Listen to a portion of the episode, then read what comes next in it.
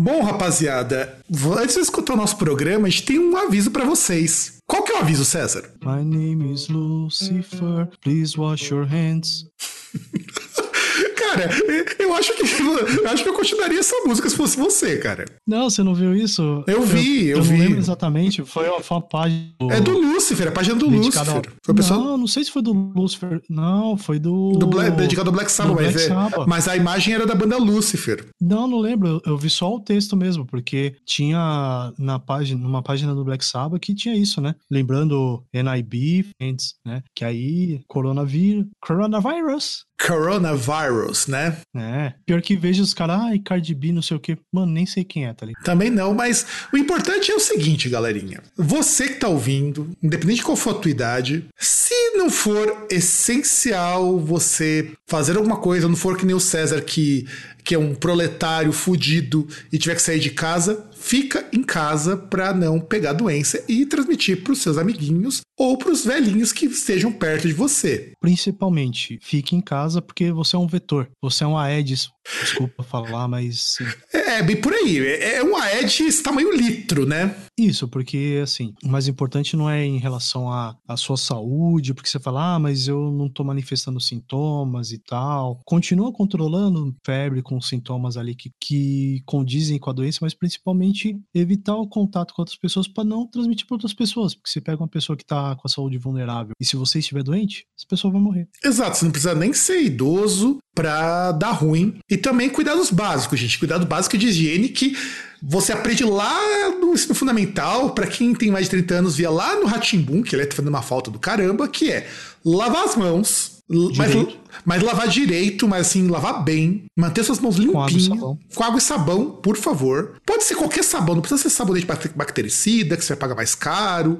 Pode ser aquele detergente de coco IP que você utiliza. E olha que nós nós estamos sendo patrocinados pela, pelo detergente, hein? Mas se quiser patrocinar, chama nós. Exatamente. Assim que está, eu não preciso sair de casa. Além disso, cuidado básico também, se alimente adequadamente. É, eu, eu detesto esse tipo de cacófato, mas enfim, porque afinal de contas não é motivo pra você, já que você vai ficar em casa, pra você fazer que nem eu tô fazendo, que eu tô enchendo a cara todo dia. Não façam isso, crianças. Se exercite também, não fique parado, até porque você se exercitar, você vai afastar um pouco o tédio ali, de você ficar parado, de você não poder sair, e também vai ajudar na liberação de serotonina, que aí no caso você não vai ficar deprimido, você vai ficar com bom humor, você com- bem como recomenda o, acho que era o Centro de, de Doenças de Nova York, se masturbe, Também pode ser, pode ser, mas que é pro mesmo motivo. É, até porque não é, não é muito recomendável você ter contato sexual com o parceiro, né? Vai que um dos dois tá infectado. pois é, pois é. Se bem que Foi o que aconteceu lá com o carinha da USP, que foi, foi dar um affair com a ex e voltou infectado. Então, é isso.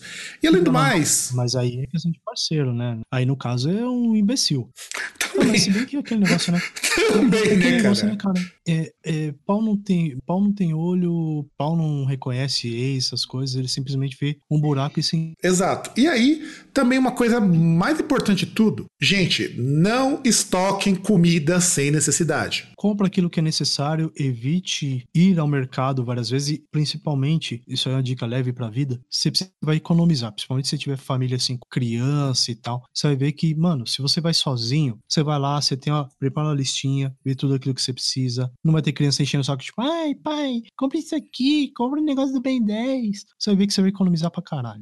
Exato, não leva uma criança grande que vai olhar para aquela aquele relógio maneiro que custa, sei lá, duzentos e poucos reais, que você podia estar levando em leite. Mas enfim, não leve crianças, mas também não compre cinco carrinhos de comida que, se você mora sozinho, mora você e mais duas pessoas, porque você não vai comer tudo isso, caralho. Você não vai enfiar arroz pelo cu. É, Deveria, mas enfim. Deveria, deveria experimentar. Não que eu tenha feito, mas deveria. Mas assim, vai falando sério, gente. Não estoca comida, a gente ainda não tá precisando disso. Você deixa. Não, nem vai precisar. Nem não, nem vai precisar, o mercado não vai fechar. Então, você vai ter. Esse, é, principal, pode falar. Você vai ter comida, você vai ter bebida para você poder consumir. Talvez você não tenha, tal, sei lá, É, aquele seu restaurante favorito não vai estar aberto? Foda-se, cara. Você tem que. Você pode comer dali um, dois meses, se o lugar não quebrar, evidentemente. Mas não compra tudo no mercado. Tem gente que só consegue comprar no dia do pagamento. E essas pessoas não tem tanto dinheiro quanto você, amiguinho ou amiguinha, que está comprando seis caixas de papel higiênico porque provavelmente você vive com aquela diarreia fugida depois de tanto encher a cara. Só, só pode ser por isso. Ou compra, não, ou compra 90 ovos, que nem eu vi hoje, porque muito provavelmente você é fisiculturista, não é? Ou faz pompoarismo, né? Mas também. É, verdade, pode fazer pompoarismo, verdade. É, pompoarismo de pobre. É, e aqueles estabelecimentos que você vai precisar de coisa mesmo, que é farmácia, supermercado, posto de gasolina, essas coisas vão continuar abertas. Então, assim, você não precisa correr, você não precisa ir no horário que todo mundo vai estar tá lá, você não precisa passar com 10 carrinhos e encher a prateleira, porque ele vai continuar lá, ele vai continuar sendo abastecido. E não tem motivo para pânico, simplesmente tá todo mundo em casa, porque é pra dar uma parada ali, a, porque, né, nosso presidente é um imbecil. Por incrível que pareça, ele, ele consegue fazer os governadores de São Paulo, o governador de São Paulo e o do Rio se elegeram nas costas do presidente. E o governador do Rio, ele, os caras, todo mundo batendo palma, nossa, o cara tá fazendo um monte de coisa, mas é o mesmo cara que tá deixando a galera no Rio sem água. Exato. É, até ele é mais gente do que o que tá acontecendo na esfera federal. E é isso, gente. Então, é o nosso recado. Fique em casa se você puder. Se você puder também, peça pro teu velhinho ou tua velhinha ficar em casa para eles não adoecerem, porque o negócio vai ficar pior nos próximos próximas semanas, nos próximos meses, talvez. Tá previsto que abril e maio vão ser porrada pro coronavírus. E eu quero que a gente tenha ouvintes saudáveis e vivos. Vejam só. Você falou dos velhinhos, eu lembrei, lembrei da Mariana. Inclusive, beijo Mariana. É, um aviso aí pra, da faixa etária da Mariana, assim, não saiam de casa. Tem carros pretos passando na rua, pegando velhinhos para fazer sabão e álcool gel, tá? Repassem. É, exatamente. Repasse naquela rede que o pessoal acreditava em uma madeira de piroca que tá tudo certo. Tá tudo certo. Isso. E esse é o nosso recado, então. Agora você pode curtir o nosso programa, se você ainda estiver ouvindo. E nos vemos no próximo programa com o mesmo recado, porque esse recado vai ficar em loop, rodando em todos os programas até essa porra desse coronavírus reduzir de vez. Então, até mais, gente.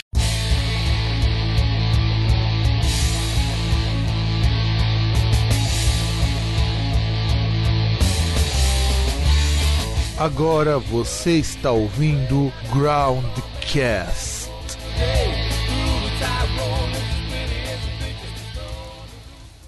Pô, daqui uns 20 minutos vocês vão ouvir o sino da igreja, como moro atrás da igreja.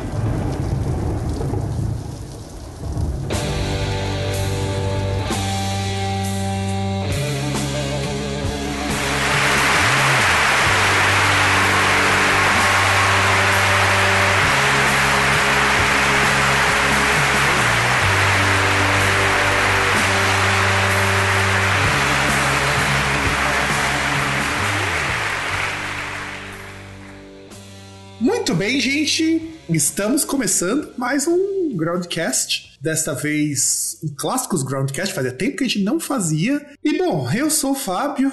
E eu, eu, apresento vocês ou vocês se apresentam? O que, que, que, que, que vocês acham? Vamos lá.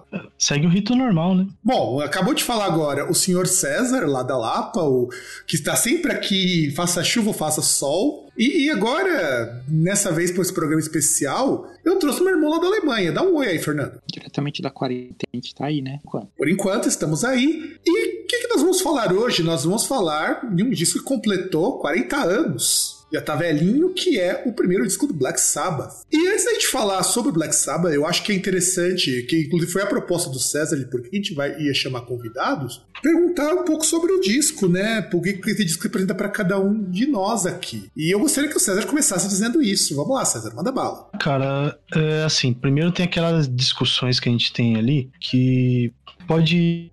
Tudo bem, eu não considero Black Sabbath metal. Uh, aquilo, o que existe hoje, tem qualquer coisa que tenha metal no nome, existe por causa desse disco. Ele é um divisor de águas, assim, na, na história da música, na história do rock nesse sentido. É, também, assim, é um disco... Por exemplo, eu... Tá, tudo bem, eu fui conhecer o Black Sabbath tardiamente. Eu conheci o Black Sabbath através do Metallica, através de cover do Metallica, que foi lá, eu cheguei no Black Sabbath. Enfim, mas. É... Qual cover? Aquele que tá é... no Garage Inc. ou. Qual Exatamente. É o... hum, tá. Que é o que é o cover de duas músicas do Sabba Bloody Sabba, o Sabra Cadabra e o A National Acrobat. E, e aí, através dele que eu cheguei no Black Sabbath, e assim, é, é eu acho que assim, para resumir, para não ficar muito longo, o, esse primeiro disco é uma coisa assim, uma amostra daquela frase que é, menos é mais, tá ligado? Porque os caras tinham várias limitações em relação técnica, até por conta da época, e por conta da condição dos caras, que era o primeiro disco que eles gravaram ali no, rapidamente, e é um negócio que tem várias ideias ali, tem várias coisas que depois aí viraram todas essas bandas que a gente vê hoje em dia. Olha, o meu contato, e consequente do Fernando também, né? É, a gente tomou contato com o Black Sabbath na mesma época, mas assim, eu acho que é engraçado porque a gente não tomou contato tão tardiamente, embora o disco Black Sabbath mesmo só, a gente só foi escutar, sei lá, acho que foi lá pra 2000 e pouquinho, quando a gente pegou uns MP3 com o Ale, não foi, Fernando? É, quando dava pra piratear mais fácil. Porque a gente nunca pegou pra escutar o disco Black Sabbath inicialmente, mas a primeiro, nosso primeiro contato foi com o jogo Rock and Roll Racing. Você lembra, Fernando, que uma das músicas da pista Sim, é a Paranoid? É, é um, uma das músicas Paranoid uh, tem, acho que tem a Born to Be Wild também. Wolf. É, posso, estar, Water. posso estar errado, mas eu acho que tinha. Sim, tem. É, e, mas foi realmente o primeiro contato por Nintendo. Exato, em 95. E aí a gente também viu depois na MTV o clipe de Iron Man e o próprio clipe de Paranoid. Então quando a gente viu o clipe de Paranoid, a gente falou, porra, essa música do Rock and Roll Racing. A gente ficou mó assustado, lembra? Acho que foi até num lado B, lado B não, num Clássicos MTV que tinha passado. Era mó tarde, eu e o Fernando a gente não tinha nada pra fazer, a gente tava acordado vendo o clipe da MTV. É, pra, pra dar de imaginar música no que não era, não, não foi feita pro jogo, sabe? É, acho que essa concepção pra gente era sabe, o jogo que eu jogo, mesmo a música que tá tocando no clipe. Exato. Isso pra gente era uma coisa bastante nova, porque olha só que coisa interessante. A gente curtia alguma coisa de rock e tal, mas eu acho que escutar Black Sabbath mudou muita coisa pra gente, porque até então a gente não tinha essa coisa de, ah, eu vou escutar heavy metal, até porque a gente cagava pra Black Sabbath ser heavy metal lá pros de 96. Até hoje eu cago, cara. Porque a gente só foi ter contato mesmo com metal, metal mesmo, na virada dos anos 2000, quando a gente mudou aqui pra Santo André, mas Black Sabbath sempre fez parte, porque assim como na época eu escutava Queen, escutava Pink Floyd, que eram CDs que meu pai tinha deixado em casa quando ele e minha mãe se separaram, a gente escutava muito Black Sabbath, a gente escutava muito de Purple. Então aquilo pra gente era muito legal, a gente escutava na verdade muita coisa que rolava na MTV, porque MTV era um saladão que permitia que a gente pudesse escutar tudo, mas Black Sabbath foi o que mudou. E aí, em 99, o nosso estimado pai trouxe pra gente um CD pirata da Clear Reunion. é o ao vivo, né? Ao vivo. Exato, porque e, e a gente gostava muito daquela música Psycho Man que tocava na Brasil 2000. E, aliás, Brasil 2000 também foi uma coisa muito importante pra gente conhecer o Black Sabbath. Porque a primeira vez que a gente escutou um Black Sabbath sem ser Paranoid, sem ser Iron Man, sem ser Black Sabbath, foi a Psycho Man no, na Brasil 2000, lá em 98, se eu não estou enganado.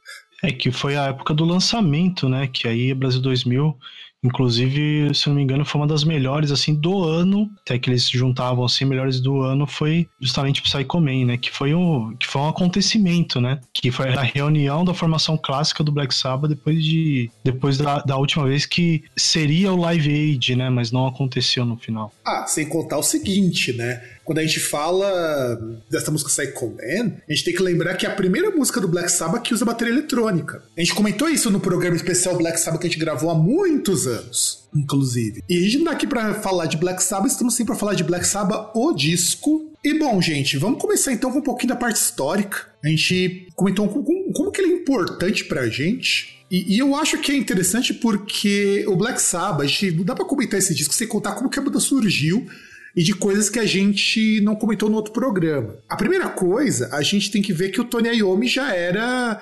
trabalhador de empresa, trabalhador de indústria, antes disso virar tendência política. E aí, tava lá o Tony Iommi trabalhando e de repente ele teve a ponta dos dedos cortada. No contrário do Lulão, que perdeu um dedinho completo, ele só perdeu as pontinhas dos dedos. E ele não podia tocar guitarra porque tava sem as pontas dos dedos. Porque eu não sei se as crianças sabem, quem tá ouvindo nosso programa, mas você precisa de alguma coisa pra fazer pressão nas cordas. E sem as pontinhas dos dedos é meio difícil, machuca pra caralho. E coisa curiosa nisso, porque na verdade, assim, ele. Se ele já tinha assinado o contrato, o Black Sabbath, eles iam já fazer a gravação. O penúltimo era o último dia do Tony Iommi na empresa. Ele já tinha pedido as contas, ia sair fora. Pois é, cara, pra você ver que presentão ele ganhou da empresa. Ele cortou a pontinha dos dedos. Era empresa do quê? Eu nunca vi nenhuma biografia do Black Sabbath, do Tony Iommi, que menciona a empresa. Era uma empresa automobilística, era que eu ia trabalhar, você sabe? Cara, não lembro. É, ele trabalhava era com uma prensa, então acho que era alguma coisa alguma coisa relativa a metal, cara. Agora eu não, eu não lembro exatamente. É, pode ser uma siderúrgica. Isso, porque ele perdeu justamente numa prensa, né? Que ali ele pegava uma. Acho que é siderúrgica mesmo, que acho que era uma chapa ali que ele colocava para prensar. E aí prensou. Ele perdeu as pontas dos dedos lá no, no, na última semana de trabalho. Pois é, e aí o pior é que é o seguinte, beleza. E ele gostava de tocar blues ainda por cima. O Tony Iommi era um cara que gostava muito de blues. Mano, tocar blues sempre, já é uma coisa que exige muito dos dedos as escalas do blues. E a afinação de blues é uma afinação meio punk para tocar, se não tiver os dedos bons. E aí ele perdeu os pontinhos. O que ele fez? Ele derreteu umas garrafa plástica e fez um, tipo umas dedeiras para ele colocar ali e conseguir continuar tocando sem, sem machucar muitos dedos. Só que tem um segundo problema nisso. Então, é que na verdade tem um outro ponto aí, porque assim, ele, depois que teve esse problema, ele ficou um tempo no hospital ali, algumas semanas, ele tinha, assim, olhado assim e falado, puta, não vou mais tocar, não sei o que eu vou fazer da vida. E aí parece que um cara, não lembro se era chefe, de supervisor dele nessa empresa, ele levou para pro Tony Iommi um disco do Django Reinhardt, que é tipo é um guitarrista ali, se não me engano, de jazz, tá ligado? Mas violonista, na verdade, e que assim, que ele só toca com dois dedos. Caralho! Ele... Caralho! Tocar só com dois dedos é melhor que o, Mar, que o Max Cavaleira, meu. Não, não, mas por não ter os outros. Exato, porque o Max também só toca com dois dedos. E uma corda menos. É. Então, e aí, depois de ouvir esse disco e tal, que aí ele pegou, ele teve a inspiração e aí ele acabou chegando nessa ideia da desses dedais aí, que na verdade era para uma espécie de prolongamento ali do dedo, né? Para ele pegar aquela última aquela última sessão ali dos dedos e conseguir tocar. E aí tem o ponto que você ia falar, que é. A parte de que ele também afrouxou as cordas. Porque não dá pra você tocar com aquilo ali, com as cordas normais. Isso baixa um tom. É, e tem aquele ponto que ele perdeu também a sensibilidade, né? Então tinha coisas que ele não conseguiria tocar, ele teve que mudar o estilo dele também. Pois é, você imagina, ele afrouxou as cordas, colocou as pontas de, de garrafa no dedo para funcionar como dedal, deu uma derretidinha para poder ficar certinho nos dedos dele, e aí tá formado um estilo que é usado até hoje no heavy metal. E com as cordas mais frouxas, porque não machucaria tanto, seria mais fácil de tocar sem fazer muita força. E aí ele, e ele e sem contar que ele também tocava mais devagar. Importante pra gente citar isso daí daí. O Black Sabbath é uma banda que os músicos começaram a tocar um pouquinho mais rápido na fase do Dio, mas é uma banda que tocava mais devagar, até para Tony Iommi conseguir tocar do jeito que ele tinha se proposto a colocar. E em segundo lugar, a, o Black Sabbath ele pega esse primeiro disco e eles foram. Aí o Tony ia falar: beleza, vamos lá, vamos pro estúdio, porque nós temos música para gravar. Só que tem um problema. Eles não tinham todas as músicas prontas, tanto que por isso que a primeira versão do disco do Black Sabbath tem cover, porque faltava música. Então, então olha que coisa mais, mais bacana. Você não tem todas as músicas, e como se não bastasse, ainda falta. Ainda falta coisa, né? Então, o que é mais legal desse disco também é, assim como o Paranoid também não tinha todas as músicas prontas, e foi o que permitiu que eles incluíssem uma, algumas músicas, o disco do do Black Sabbath também não tinha todas as músicas, porque eu não sei se os jovens também sabem, os, as pessoas que escutam os programas, mas nem sempre quando você vai pro estúdio, você o contrato te permite gravar quantas músicas você quer, você tem que encher o vinil. Hoje não, hoje você pode, ainda mais com MP3, você pode gravar quantas músicas você quiser ou quantas músicas tiver no contrato. Naquela época a música tinha que encher um vinil. E um vinil cabe, se eu não me engano, 45 minutos Caso me corrijam se eu estiver falando alguma coisa incorreta. Então, 45 minutos do lado do vinil, quer dizer, dos dois lados do vinil, o que eu exigiria uma música a mais, que é a versão cover. E a última Bom, coisa. De, aco- de- de acordo com a informação, somente um vinil tinha por lado 23 minutos. Então, e em- apenas mais, tarde, apenas mais tarde eles conseguiram esse tamanho. O vinil de acho que 12 polegadas. é, deve ser de vinil de 12. Então, de- de na, 12 na- na polegadas. soma dava 45, tava tudo 45. É. Porque não tinha 22 exato, era 22 uns quebrados. É, É, ele que tá até- tenta- sim, sim. Mas o, originalmente, né, o 12 polegadas eram 23 minutos cada lado. E aí você tirava um pouquinho, me- 30 segundos de cada lado, porque você tá contando os intervalos, dá 45 minutos ao todo, então tá certo. Então 45 minutos, e aí o Black Sabbath, ele é formado na época pelo Tony Iommi, pelo Ozzy, pelo Geezer Butler e o Bill Ward. Eles tinham um single no top 10, que foi o single justamente de Black Sabbath. E aí quando eles foram fazer o segundo disco, eles não tinham as músicas do Paranoid, que foi lançado no mesmo ano, inclusive. Eles tiveram que compor o Paranoid em tempo recorde, porque depois que a Black Sabbath estourou, a gravadora lá, a Vertigo, falou: não, agora a gente quer um segundo álbum, porque vocês estão bombando pra caralho. Aí eu, acho que o Tony Iommi olhou pra isso e falou: fudeu. E lembrando que o, o eles podiam pôr o nome War ali, por isso que a Paranoid existe. É, o- É, considerando que tudo que, o, que a Paranoid é o Tony Iommi falando da crise de drogas que eles tinham, então beleza. É música de drogadito, feita em 10 minutos. É sério, o pessoal acha que Black Paranoid é uma música, sei lá, complexa. Não, é a música dos caras falando que eles tinham problemas com drogas e que as esposas deles reclamavam quando eles voltavam muito chapado pra casa. É isso. Eu, eu acho engraçado, assim, é importante pontuar o, com muita coisa, né? Eu acredito que não só com o Black Sabbath, se a gente pesquisasse outros grupos da mesma época, ou um pouco depois. Quanta coisa meio que no improviso. Mas com certeza, cara.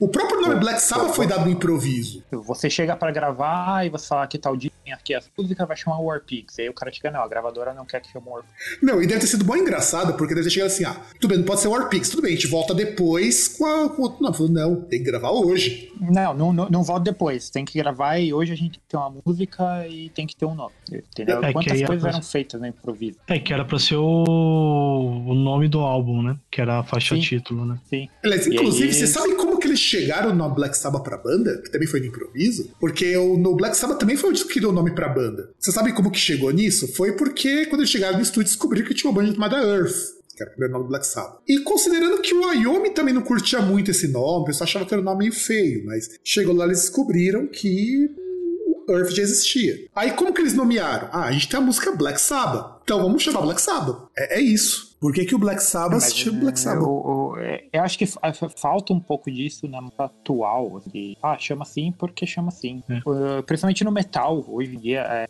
é banda- banda aqui, mas você tem muita banda que é- tem todas as letras têm um sentido que é super profundo. É, o cara lê Nietzsche. Acho que falta um pouco isso de quando não tinha nada tão profundo por trás. Tipo, ah, por que que. É, é- é muita coisa. Os fãs dizem, ah, minha banda chama assim, porque nesse dia aconteceu isso, isso, isso. Não, é Black Sabbath porque os caras soou melhor chamar Black Sabbath. Podia ter chamado qualquer coisa e eles, ah, Black Sabbath. Inclusive, essa música, É. Black Sabbath, ela é engraçada porque ela foi composta e tocada no mesmo dia. E os caras falaram: não, agora não vamos chamar essa banda de Black Sabbath porque o pessoal gostou da música. É isso. É, e, e tem aquele ponto também que, assim, chegaram num nome desse porque, tipo, os caras estavam de filme de terror lá, Bela Lugosi e tal.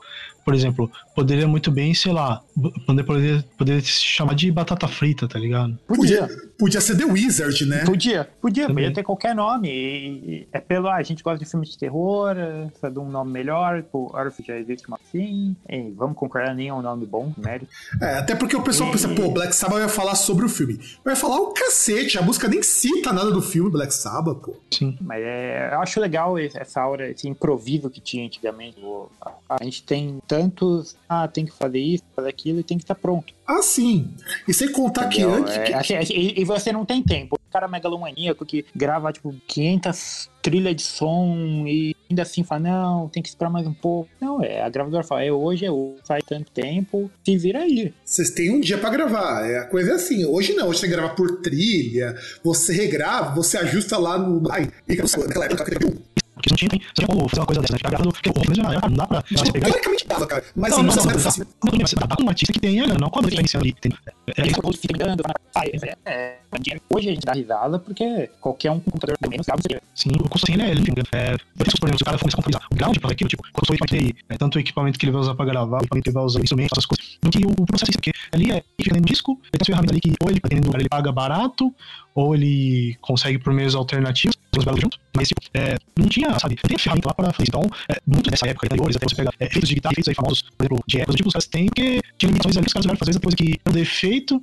e o cara falou, não, isso aqui pode dar coisa. Sim, e foi o Judas, que eles, um, do- um dos CDs, eles têm um dos discos, né? Que eles tinham um efeito que na verdade é muito cueca, que eles levaram fazer barulho, que não tinha como produzir isso na época. Você tem que lembrar que o Bruce Steel, ele é- eu acho que ele é banhado dos tá velho. É, e eu não vou lembrar se foi, mas a gente, o cara tá velho, ele lembrou pra coisa de outra, fala, eu sou diferente, bro. Então, é. Coisas que hoje em dia é. É isso, assim, pegar isso que você não alcança. O, acontece que nem o Bob Ross fala, né? É, é, não tem tanto dinheiro, você, você tinha que ter como você falou, era caro, era caro, era, muito- era caro, era feito. E até por aí, era pesado, sabe? Quando fazer, porque, porque custa mais dinheiro que saúde. E, e também porque negócio não é questão de, por exemplo, eu pegar um vídeo e cortar. Você tem o dinheiro de som, porra, custa dinheiro lá, o, o tempo que o cara vai ficar fazendo isso, o cara vai ficar trabalhando. Tem tudo isso ali em jogo. Não dá pra você gastar isso com, com a banda pequena.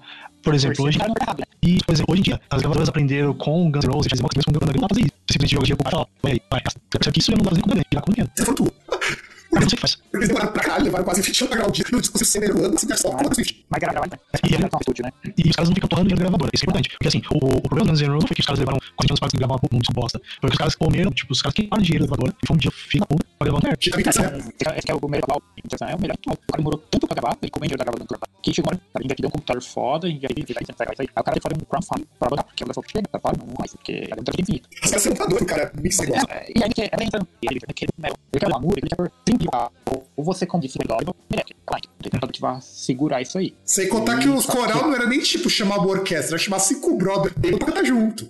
É, não, Porque o- tem os é- mas vídeos, é- é- problema. É muito megalomania. E, e, até certo ponto muito perfeccionista. E esse é um bom exemplo. Hoje em dia que as coisas são mais baratas de se produzir é, foi inviável para a gravadora continuar esperando porque o cara demorou 10 anos ou foi mais ou menos isso acho que ele demorou para fazer um CD que ele deveria ter lançado por dois três anos depois dinheiro e o cara demorou tanto tempo que a gravadora falou mano desculpa mas não rola sabe? E aí- depois ele fez um crowdfunding Sim. e nem lançou o CD que ele queria, na real. Nem lançou o que ele queria. Ele Lançou. um porque a gravadora falou, pô, você tem que lançar um CD, caralho. Por causa do contrato. É, tem que lançar um CD, tá demorando muito, entendeu? E, e isso a gente pega em anos 2000 já. Nesses caras nos anos 70, que tem que cortar fita, tem que fazer isso, tem que fazer aquilo, tem que gravar aqui. É, não dá pra ficar fazendo. Era muito mais caro e trabalhoso. Aí você tem que, ah, tá, vai cortar fita, tá? Tem que pagar a hora do cara, que, técnico de som que vai cortar essa fita, que vai emendar, que vai fazer ficar perfeito. E se o cara errar, fudeu, tem que gravar de novo. Aí é mais gasto, né? Porque você tem que mais fitas, tem que gravar de Ah, novo. tanto que por isso que um vinil de não. 45 minutos, os caras gravaram em 8 horas aí. Era o que dava pra fazer, sabe? E da melhor forma possível. Porque, como a gente falou, a gravadora nenhuma quer que banda fica infinito, porque não é infinito. Considerando que essas gravações, eh, originalmente elas eram em mono ainda por cima. Vamos lembrar disso. A gravação estéreo ainda era coisa muito nova. Então você não tinha gravação por canal, essas coisas. Era foda isso, era foda. Tá, eu, eu, eu acho que é louvável o Black Sabbath gravar um disco como é o Black Sabbath, na qualidade que tem, do jeito que é, desse jeito. Então, e aí, a música Black Sabbath, a gente tava falando sobre ela há pouco, ela foi tocada num show quando eles estavam excursionando com o Jethro Tull, que a banda ficou conhecida na turnê do Jethro Tull, ainda com o nome de Earth. Então você imagina, Jethro Tull and Earth. É, era isso. Então o Jethro Tull era a banda pica das galáxias na época. Ainda é hoje, mas eles ficaram muito menores que o Black Sabbath, porque ficou uma banda muito mais complexa. Era uma banda que os caras tocavam muito bem, os caras tinham um, vamos dizer assim, uma estrutura que o Black Sabbath não tinha na época. E aí, eles começaram a excursionar com o Jethro Tull em 69, quando eles já depois trocaram pro Black Sabbath no meio dessas turnês. E aí eles foram lá pro Regent Sound gravar. E o Regent Sound é um estúdio... Sim. É, Fernando, quando vocês gravavam da sua, da sua primeira banda, vocês devem lembrar que o estúdio de vocês era um estúdio bem modesto, né? Cara, é, ó, na primeira a gente gravou com o Heitor São Bernardo. Ele tinha um, est- estúdio muito foda, não, sem zoar. O estúdio dele era muito foda. Entra nesse paralelo pra você ver como é mais tranquilo hoje em dia. Você pode ter o seu muito foda. Ó, pra você ter aí, uma ideia... pega os estúdios que essas bandas gravaram e gravaram, Sim, o Urgent Sound é um estúdio que não tinha espuma de isolamento acústico. Eles usavam casca de ovo. Usavam caixa de casca de, casca de ovo, aquela caixa de ovo, sabe? Aquela caixa que você compra 30 por. Aquele tá, agora tá 14 reais. Ah, o isolamento raiz, né? o isolamento raiz, que não isola porra nenhuma, você tá ligado que não isola nada isso aí. Hoje é comprovado que, ca- que a caixa de ovo não isola merda nenhuma. Ah, é efeito placebo, mano. Os caras acreditavam que isolava, isolava. Ou, ou vai ver aquele negócio, o cara colocava um por antes e aí por cima casca de ovo. É, pode ser também. É, é pla- placebo, mano. O cara fala que isola, você acredita. Sim. Mas não isola. Eu, eu fui ler sobre isolamento acústico, porque eu queria fazer uma caixa de isolamento com microfone, né? Pra, pra não ter ambiência. Às vezes outro dia eu tô gravando aqui, não é, o de vocês não aparece, mas o meu, por ter um microfone um pouco mais sensível, aparece a ambiência daqui e é uma bosta pra editar. Às vezes não, sai isso. Não quero essa ambiência. E eu fui pesquisar. E aí eu li num, num- num site que fala sobre isso, que explicava que, casca, que, essa, caixa, que essa caixa de ovo não isola bosta nenhuma. Existe um tipo de isolamento chamado isolamento caixa de ovo, que ele é furadinho, mas é uma espuma que custa Cara, se- 5 reais um metro na cúbico. boa, na boa, você acha que se caixa de ovo isolasse alguma coisa, nego tava se matando de comprar isolamento? É. Pois é, não, e, concordar, né? e a espuma, ter- e a espuma termoacústica nem é tão cara hoje, mas naquela época não tinha isso, era muito caro. Porque dá pra se isolar com colchão, por exemplo, mas um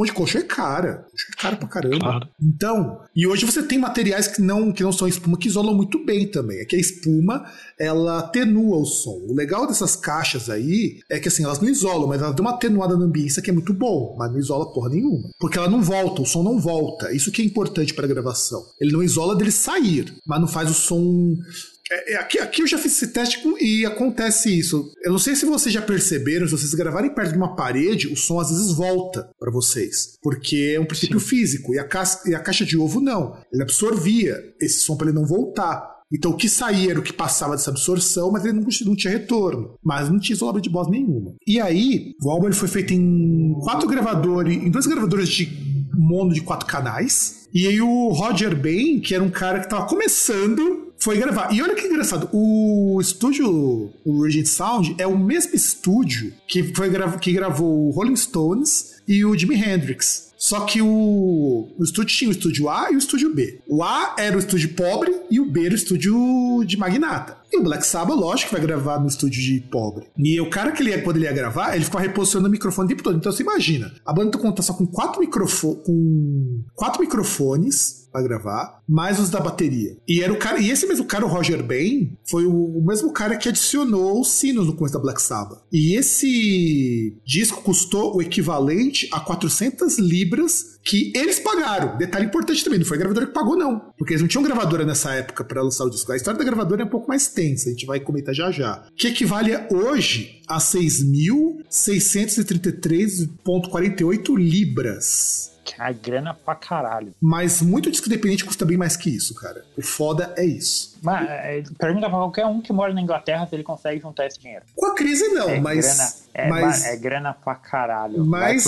É grana mas, cara, pra se- caralho pra gravar um disco. se você for dividir em quatro, cinco pessoas, dá tranquilo. Agora você imagina. Mas não dá. É, é do que eu tô falando. É grana pra caralho. É a Mas- mesma coisa que você falar pra mim que custa 6 mil euros pra gravar. É grana, não é É, é mais ou menos isso que custa um disco aí pra gravar, cara. Muita banda independente gasta até mais que isso. Então, pra você ver como que 400 libras naquela época não puta de um dinheirão, que muitas vezes banda média não conseguia, e hoje qualquer banda pequena consegue gravar isso minimamente. Porque hoje ainda é possível, é tipo, você deixa de comprar um carro, talvez, mas grava. O problema é que esses caras não tinham nem carro pra poder deixar de comprar, tá ligado? É, é foda isso, é foda. Então você tem que imaginar que eram 400 libras, cada um pagou 100 libras. Então você imagina o quanto que o Ozzy deve ter desentupido de cano pra poder ganhar esses 400 libras, porque ele era encanador. O É, Ion trabalhava também em açougue, né? também trabalhava em açougue. Todo mundo ele era, era peãozão, cara, no Black Sabbath. O. Iommi era metalúrgico, o Ozzy trabalhava de, de encanador.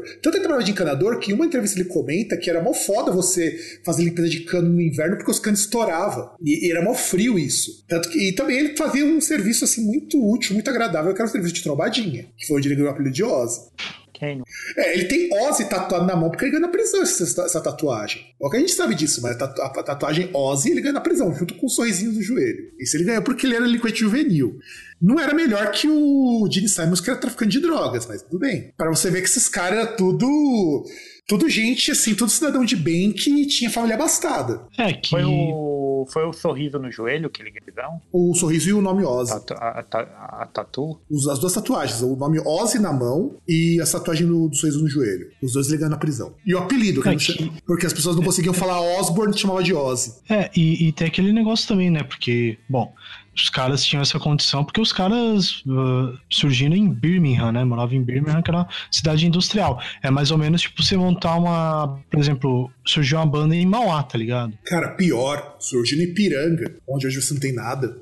Sabe? É, E o engraçado é, eles estavam no, em Birmingham. Em Birmingham é, um- é uma cidade que tá passando por uma crise fodida, graças a quem? Graças a Thatcher. Então o negócio tava feio lá em Birmingham. Birmingham foi uma das maiores cidades da Inglaterra e passou por um processo de desindustrialização muito forte nessa época. Tanto que o- os pais do Ozzy eram muito pobres. Todo mundo do Black Sabbath com menos de 15 anos já tava trabalhando. Então, e eles tocavam um som pra, pra desestressar, porque aquilo ali cansava eles. Aí eles foram lá, eles gastaram 400 libras, porque nenhuma gravadora, eles não tinham gravadora ainda, e foram 12 horas no estúdio. E aí no dia seguinte eles foram tocar lá na Suíça.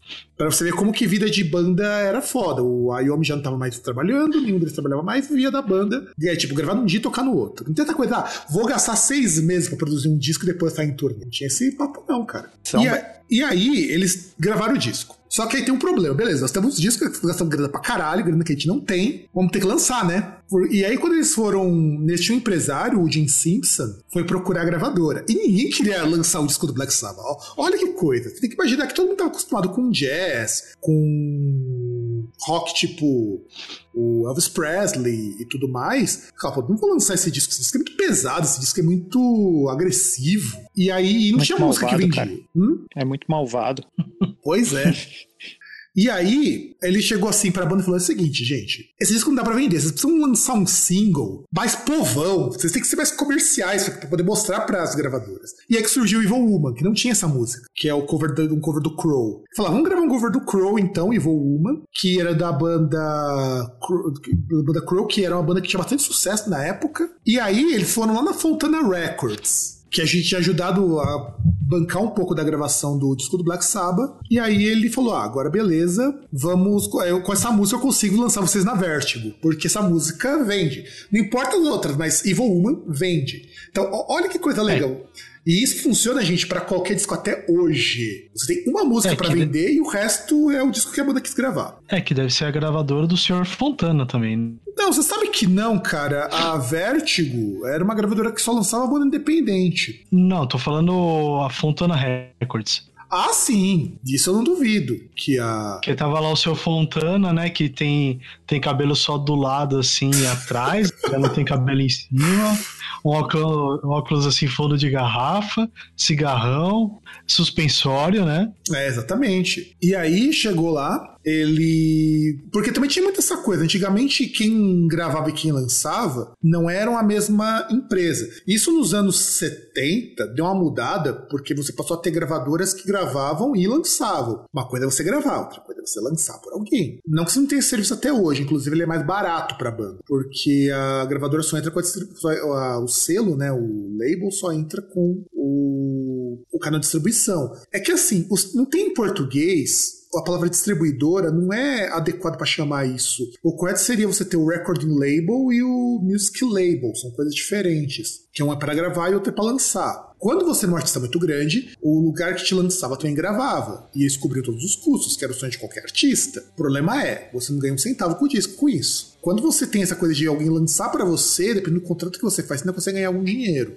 O negócio de contrato é meio foda, cara. É meio foda. Só, só pra galera saber, a Vertigo Records, ela começou com uma filial da Philips Records na década de 60. E entre outras bandas que eles lançaram, você tinha o Dire Straits, Nirvana, Kraftwerk, Status Quo, Teen Liz, Tears for Fears. Só Pois- pra ter uma noção de quem que eles lançaram. Pois é, não, a Vertigo é uma gravadora importante pra caralho, meu. Eles lançam um monte de heavy metal também. O Metallica foi um tempo da Vertigo também, se não tô enganado. Sim, quando eles viraram parte da Universal Music. É. É, que foi a partir do segundo disco, se eu não me engano, né? É, a Vertigo lançou muita banda grande, assim. Muita banda importante. Não que as outras que foram citadas também não são. Pô, você trabalhar com o Tears for Fears, cara, que é uma banda que os caras são referência até hoje, a ponto de você ter um cover bosta do, do Dr. Down. Então. Não ouvi. Olha. Que, que não ouvi e não ouvirei. Olha, podia ser pior. O, podia... O Ark Enemy. O Ark Enemy fez cover de Tears of Essa eu ainda não ouvi. Eu, eu, provavelmente vou ouvir, mas deve ter ficado uma bosta. Cara, é tipo o mais caro projeto de Dia das Mães da história da humanidade sabe, de presentinho que você fazia pro Dia das Mães, pra, na escola, é, é o mais caro que já se ouviu falar, é esse cover do Tears for Fears, que o Noturnal fez. Pois é, é, cara. Quem tem dinheiro, tem dinheiro, né? Mas não é pior que ele cantando Pantera e I Want Out, cara. Isso daí eu acho que só não supera bem, claro. O Tears for Fears, o cover lá de Woman in Chains, tem toda uma parte brega que acompanha e faz o, o, o faz o ornamento. Mas cover por cover. O. Não, e dá o Injambeman no final com a mãe dela, dele, aquela coxinha do caralho. E de coxinha nos dois sentidos, tanto de aparência quanto de pessoa. Ao mesmo tempo que o, é, é uma banda que, que faz protesto anti-Dilma e tem um, trecho de Racionais numa das músicas. É super coerente isso. É, é só pra dizer, é super coerente e segue o jogo. Aí, quando eles gravaram. Isso, não ouvi, não ouvirei. Faz bem, mas. O... Fernando, Fernando, não ouça, veja o vídeo. Não, não, não verei, não ouvirei. Eu, eu me recuso. Eu me recuso. Veja o clipe, cara. Pode deixar até no mudo, cara. Só o clipe. Assim, é, é um é, é um misto de vergonha alheia com vontade de socar o, o gordinho que acha Cara, que canta. É, é, é, Cara, só isso. Assim, uma das coisas do videoclipe é que tem, tem uns momentos, horas que os caras estão assim com as mães, fica um negócio parecendo às vezes um. tipo, tá ligado? Nossa, mano, é horrível. Não, é, é, sério, cara. O negócio é, é punk eu acredito que o Dark Enemy não vai chegar nem longe de ser tão ruim quanto. A Dark Enemy ficou bom, cara. Dark Enemy faz uns covers bons. É...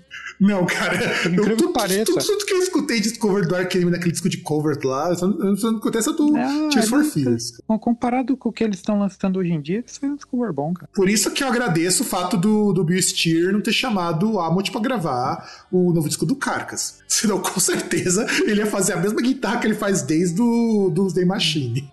É uma coisa que o amigo meu fala. Se você pegar o Doomsday Machine do Ark Enemy e pegar a, o, loop, o, loop, de guitarra, você faz todas as músicas do Ark Enemy até hoje. Ah, cara, tem, tem uns caras que não sei por que inventa. É, é, que nem o, o Isan. Ah, ele tem uns discos muito bons, mas eles têm uns que eu falo, cara, o Capeta deu para ele poder para fazer um álbum bom. Não sei porque ele tenta inventar. O Capeta pessoalmente falou, falou, ó, vou te dar esse poder pra fazer um do demônio aqui, ó. Só que não inventa, porque se inventar vai ser uma bosta. Aí ele lança umas merda, velho. Mas não é pior que o Arcanime que só lança merda. Mas enfim. É, ah, é.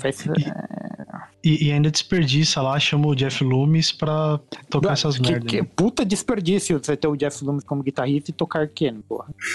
É tipo você pegar o Megadeth, né, cara? Você tem músicos foda pra tocar Megadeth. É isso. Mas se tudo der certo, o Megadeth lança esse ano um disco novo e com certeza vai ser pior que o anterior. Eu tenho fé que o Dave Mustaine vai conseguir piorar ainda mais o Megadeth. Se bem que o último disco foi melhor que o, o anterior. O Kiko, o Kiko tá no Megadeth ainda? Tá, Megadeth ainda? Tá como os contratados que faz o que o Dave quer. Então... É, porra, o dinheiro que ele paga, até eu faço o que ele quer.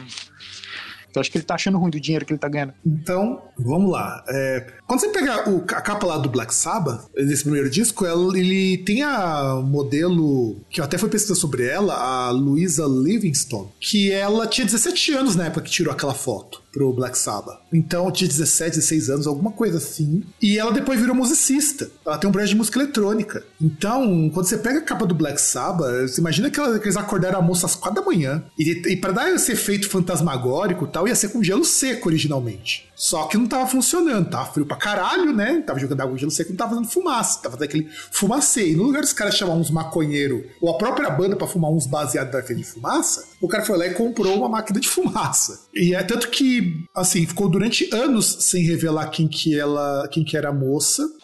E foi, acho que no começo do ano que falou que foi ela que fez aquela foto, porque ela tá irreconhecível. Você olha a capa do Black Sabbath, nem parece que é uma foto, parece que é uma pintura. E aí depois é, eles. Pelo menos, pelo menos não fez igual os caras lá do. Acho que é Imperial? Não, não é Imperial. Satírico. Que, que pega pra fazer um videoclipe uma menina menor de idade e deixa ela pelada. Ah, foi o Satírico, certeza. É, Modern North do Satirical. Que inclusive a mina é prima de um dos caras. E hoje a mina acho que tem. Alguém quase... achou quase 30 anos hoje ela tem. Cara, alguém achou o Facebook dela uma vez. Só que, tipo, o, satir, o Satirical que foi, que foi raiz, deixa ela pelada e põe pra sangrar, cara. É, é, tinha que ser o, o DJ Satir, que agora o cara é DJ, não é só músico de black metal.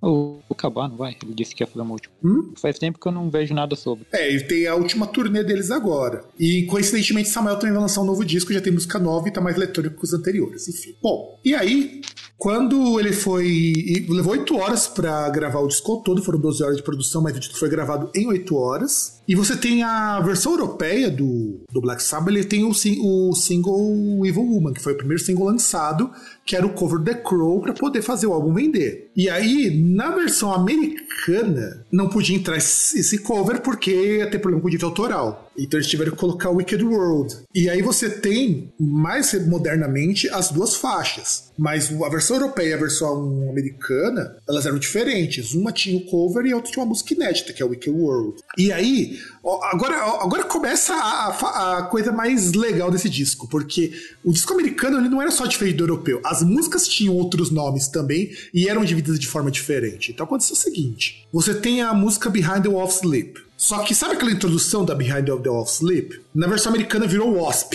e virou uma faixa separada. Por quê? Não sei. Aí você tem a Bascally, é o solo de baixo da NIB. Aquela, aquele solinho de baixo que começa NIB, na versão americana é uma outra música. E aí depois entra NIB. E aí você tem a Bit of Finger, é a introdução de Sleep Village. E, pra, como se não bastasse, ainda tem uma outra versão americana que saiu que você pega Wasp, Behind of All Sleep, Basically e NIB, é uma música só. Sleeping Village, A of Fingers e Warning é uma outra faixa.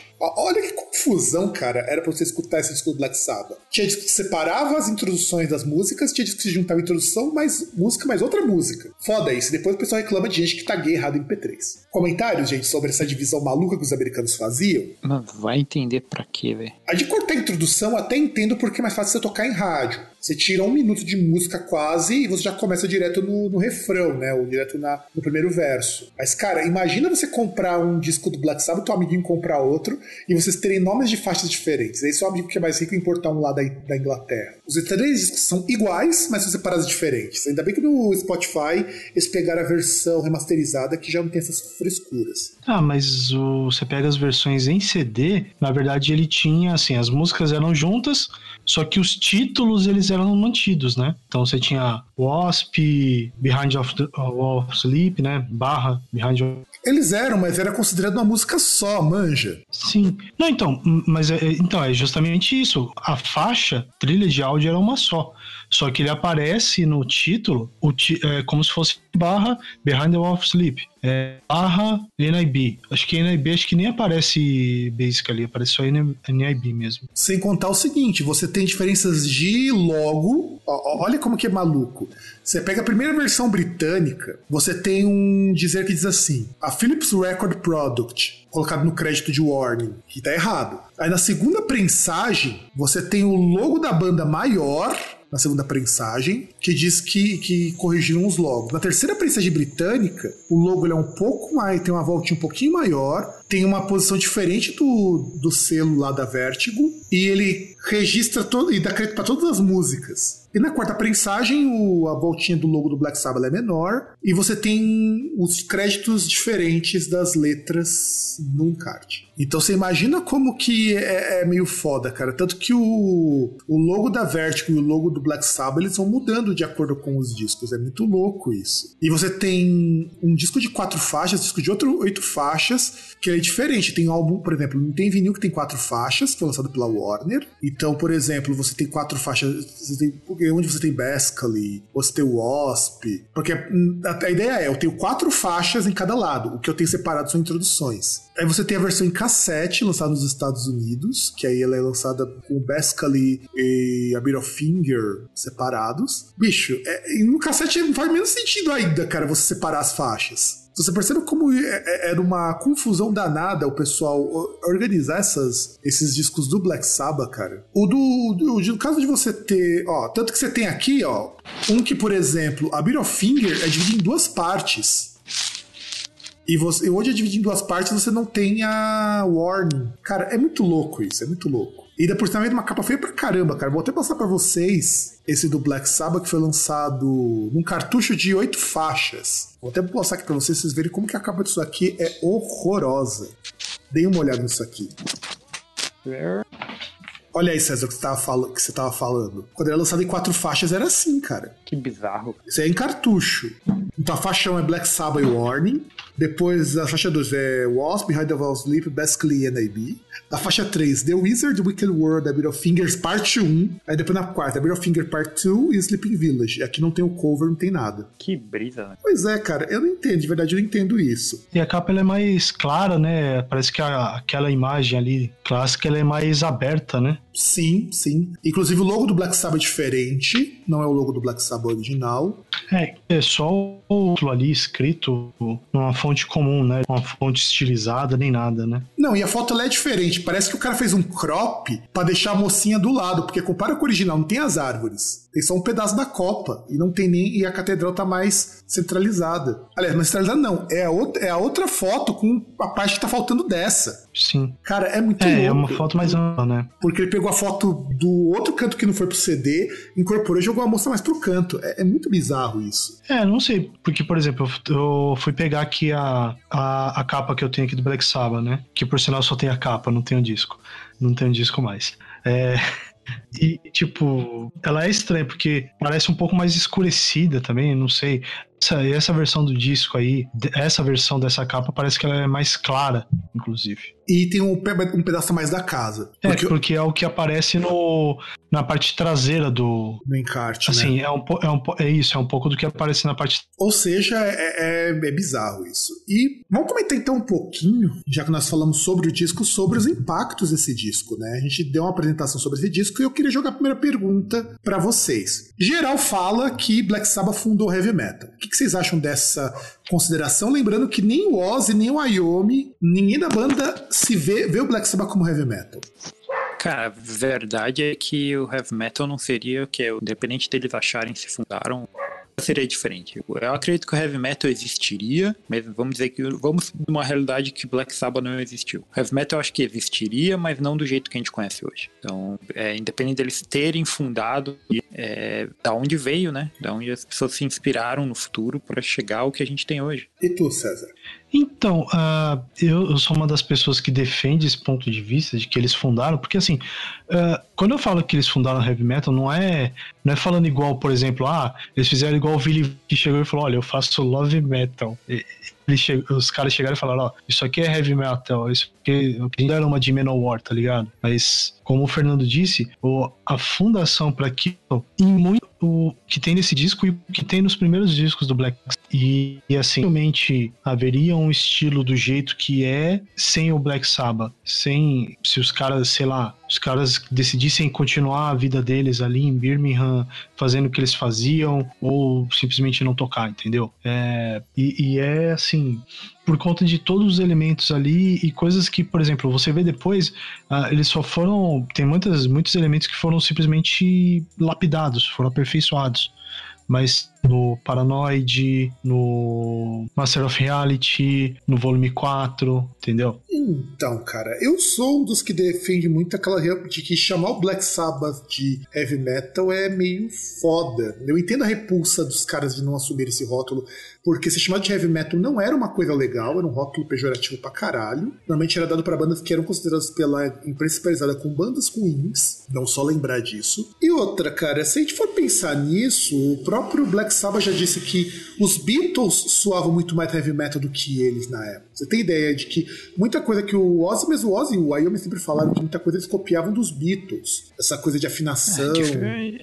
A diferença é que Beatles é uma merda e Black Sabbath. A polêmica, é polêmica.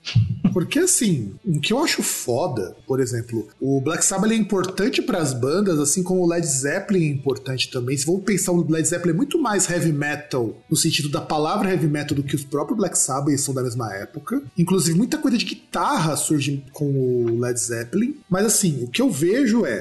O Black Sabbath influenciou demais, junto com o Led Zeppelin, junto com os Scorpions, junto com o Motorhead, são tudo bandas da mesma época, junto com Judas, que também existia já nessa época, a formar o que é o heavy metal. O heavy metal só pôde existir porque essas bandas vieram antes e o pessoal foi pegando uma coisa aqui, uma coisa ali, e aí o estilo se consolidou como heavy metal. Ah, não, então, mas assim, é, por exemplo, claro, você vai falar, ah, de Purple também tinha elementos lá, por exemplo, que o Black Sabbath não tinha, como o uso de teclado ali, sintetizador. Claro que tem, mas assim, aquela que, você pegar de, de todas essas bandas que a gente cita, aquela que mais está perto daquilo que a gente chama de heavy metal é o Black Sabbath. Então, está e também não está, cara. Ele fica mais próximo, ironicamente, na fase do Dio. No Dio eles são uma banda de heavy metal, quando você pega o Dio no vocal, até porque é, são músicas mais agudas, são músicas mais orientadas para solo e não tanto para riff, sabe? O heavy metal, como a gente conhece como heavy metal, ele é muito mais orientado em solo, em base do que em riff. O Black Sabbath ele é orientado em riff porque o Ione não conseguia fazer um solo muito longo, ou um solo com muita velocidade, sabe?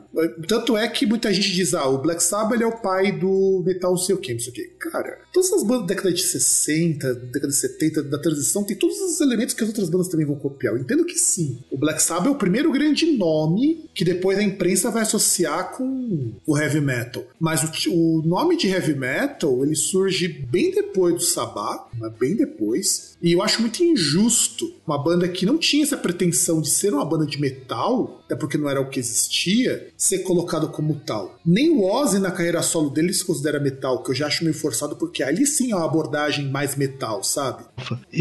Então, mas é, é, o que eu disse, não é igual o Rim, que, que chega e fala, ah, o meu estilo é X, entendeu? Não é, não é esse o ponto mas é que o, aquilo que tem de heavy metal tem muito daquilo que tem o Black Sabbath, principalmente o que tem já no, já no começo, já no primeiro disco. Sim, é isso que eu tô colocando. Então, por isso que dizer, eles são heavy metal, eu acho complicado. Eu entendo quem defende eles como o pai do heavy metal, como muita gente da imprensa especializada, aliás, defende. Ironicamente, quem defende muito mais isso é mais da imprensa especializada do que a própria banda. O... É a mesma coisa quando eu pergunto para, sei lá, pro Steve O'Malley do Sun se ele toca metal. Ele fala que não toca. Então, eu entendo, eles têm... há uma recusa em, si, em aceitar o rótulo de metal, porque metal não era visto como um estilo bom pra época. Ele era um, um, xingamento. Você é ruim, então você toca metal, sabe? Esse tipo de coisa. É que nem o pessoal do banda punk. Por que, que punk ganhou esse nome? Porque punk era pra dizer que os caras eram tudo, tudo desorganizado e ruim. Só que aí as bandas assumiram pra si esse rótulo. Black Sabbath nunca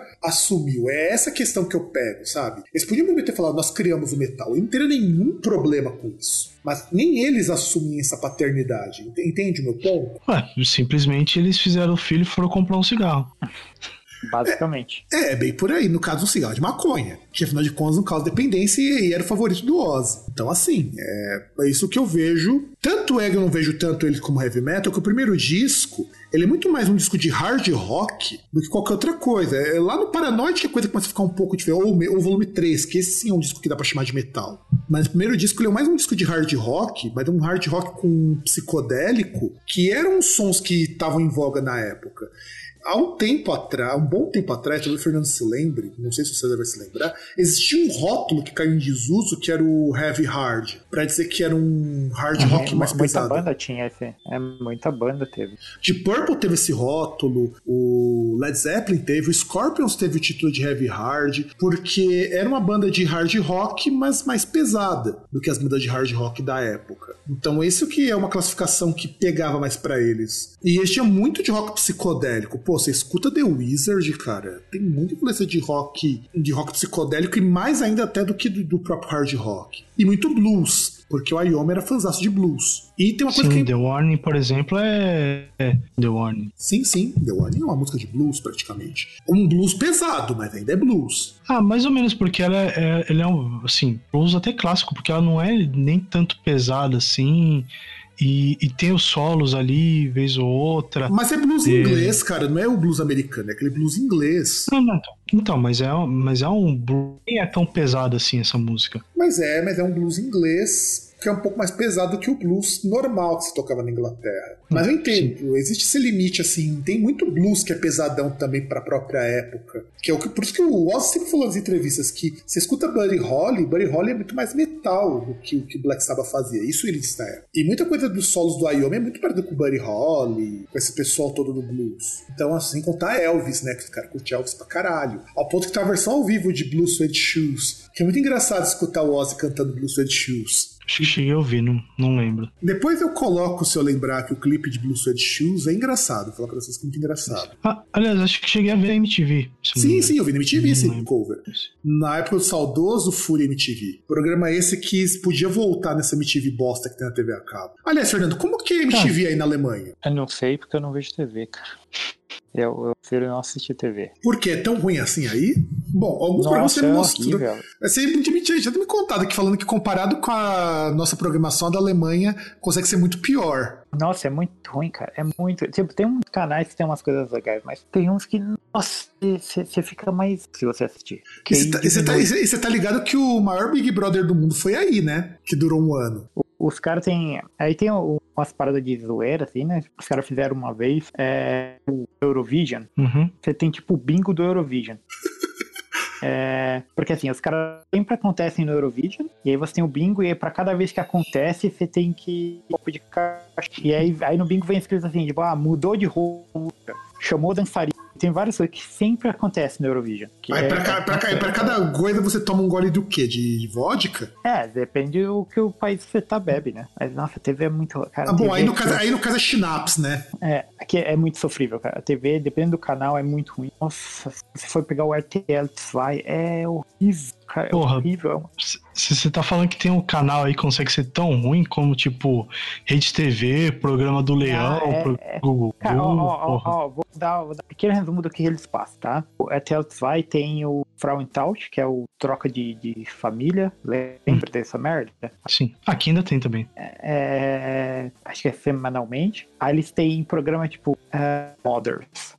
Repete porque cortou ah. aqui, cara. Deu uma cortada. É, Teenage Mothers. Que acho que Ah, você tinha na MTV. Isso, É, MTV. então, eles têm. Aí tem uma galera aqui que não trabalha, né? Que eles recebem um negócio que chama ratofia, é quando você basicamente não tem. tra- E é- a maioria da galera que recebe essa grana recebe tipo 20 anos já e é um fila da puta ignorante. Aí eles têm um programa que chama, tipo, alemão é tipo Hartz, Herzlich, que é alguma coisa ver que essas pessoas, eles também são pessoas. E eles mostram o dia a dia da vida dessa galera, que é, quer se matar depois. Tem vontade de se matar. Ah, só Aí- Mas vocês não têm o Trabertin aí. Aí tem. O que mais tem? Aí tem, tipo, um reality bem bosta, tipo, Berlim em 1900, sei lá. É, é, você pega. Eles pegam essa- toda essa galera que é, que é escrota e mete num lugar só, tipo, mini malhação rea- barra reality show.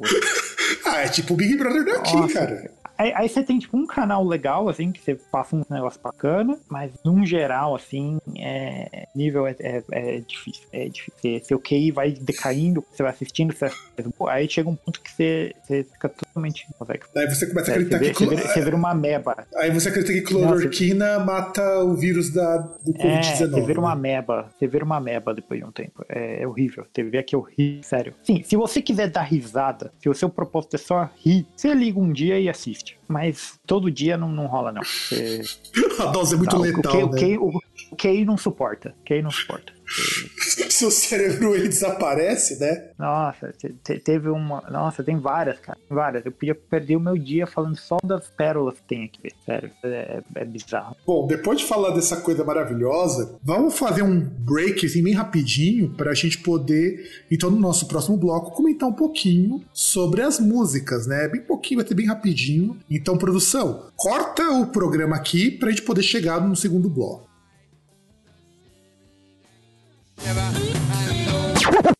Olha, vamos então começar a falar das músicas do Black Sabbath. E vamos começar então com a própria Black Sabbath, né? Que a música Black Sabbath é, e o próprio título, você tem um hard rock tocado mais devagarzinho, com uma afinação muito mais baixa, e você tem também muita gente atribui esse, a primeira música Black Sabbath como também o precursor do, do metal. Lembrando que o Candlemas originalmente era uma banda de tributo ao Black Sabbath, né? Os caras tocavam música para ficar igualzinho que o Black Sabbath fazia na década de 70. E o Halford, o grande Rob Halford, fala que Black Sabbath é, é a música mais malvada já escrita. O que, que vocês acham dessa afirmação do, do Robinho, do Judas, do Judas Priest? É, acho que tudo é questão do texto que a obra lançou na época e o contexto que ela é, Hoje em dia, se você assiste o Exorcista, a galera dá risada. Você tem que era dava medo, entendeu? Bom, se, eu já, se, se, se, lançado, se, as pessoas pagam para assistir um filme de terror tipo Annabelle, cara, que nem é tudo isso. Tá, mas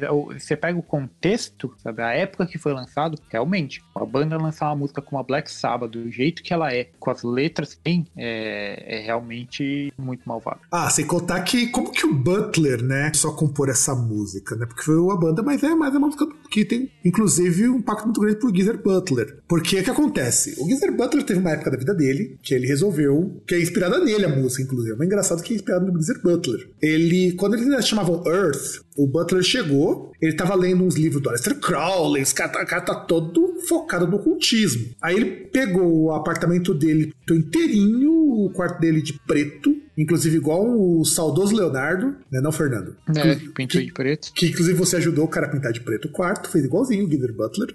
Ele colocou um monte de crucifixo invertido e tinha um monte de foto de Satã, de Satã assim, na parede. Aí o Ozzy deu pro Butler um livro escrito em latim, com um monte de foto de Satã também, e o Geezer Butler começou a ler o livro. Pra você ver, o cara era tão obcecado que o cara sabia latim, cara. É muito bizarro isso. E aí ele colocou o livro do lado da cama dele antes de ele dar uma dormida. Aí ele acordou dizendo que ele viu o próprio Satã olhando pra cara dele. E ele viu que o livro desapareceu, aquele livro que o Ozzy tinha dado para ele. E aí o Geezer Butler, meio com aquele cagaço, falou pro Ozzy assim, cara, aconteceu isso aí. Aí falou, puta, que ideia genial pra música. E aí surgiu Black Sabbath sábado. Cara, essa, essa maconha que os caras fumavam antigamente é foda, hein? Caramba, o bagulho parece LSD, velho. O bagulho da alucinação. Não, cara, o Butler. Mas o Butler era o cara mais limpo, cara. De todos os caras do Black Sabbath, o Butler era o que usava menos droga. Cara. Então, se o cara que usava menos droga, o cara ele, ele tem uma alucinação. Ele já teve uma que... dessa, né? É, tipo, o cara ele fala: Não, porque Satanás veio na cabeceira da minha cama e roubou seu livro. Não, e apontou para mim sem falar nada. Tanto que por isso que a música começa falando que uma figura aponta para mim. É o Satanás apontando pro Butler. Cara, é, é, muito foda porque, como o Fernando disse no começo, o pessoal pensa, porra, as bandas têm toda uma aplicação complexa. Se você vai analisar Black Sabbath, que é a música mais famosa desse disco, a mais emblemática, é para falar de uma viagem muito louca que o Geezer Butler teve quando viu Satã.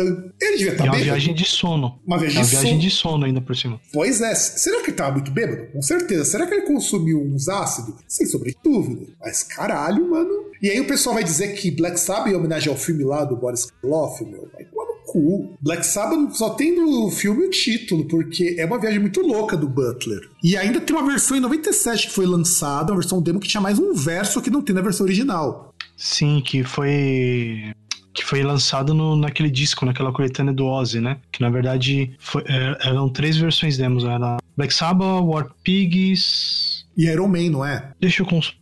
Porque eu lembro dessa, dessa coletânea porque é a coletânea que tem também Crazy Train tudo mais. Um amigo nosso tinha essa coletânea. Enquanto o César vai procurando para nos dar essa informação, diga aí, Fernando, o que, que você acha dessa história assim maravilhosa de como essa música hiper complexa surgiu? Bastante de droga que esse cara usava também vinha com uma história para. Porque olha, rapaz, essa não é uma história qualquer. Eu acho que os caras conseguiram, e eu falo sério, meu, criar uma das músicas mais mais emblemáticas a partir de uma viagem muito louca do Butler, cara. E aí, César, achou? Achei. É... Aí eles chamaram que era o Ozzy's 1917 Basement Tapes. Só hum. que eu hum. não como eu tenho duas versões do mesmo disco aqui, uma tem encarte, eu não lembro qual é a terceira música, tá? Então, do Osman Cometh, né, que é o, a coletânea que você tá Isso. falando, é a Fireworth Butch, Behind the Wall of Sleep, e aí também tem a versão do Black Sabbath em uma das versões desse Osman Cometh. Sim.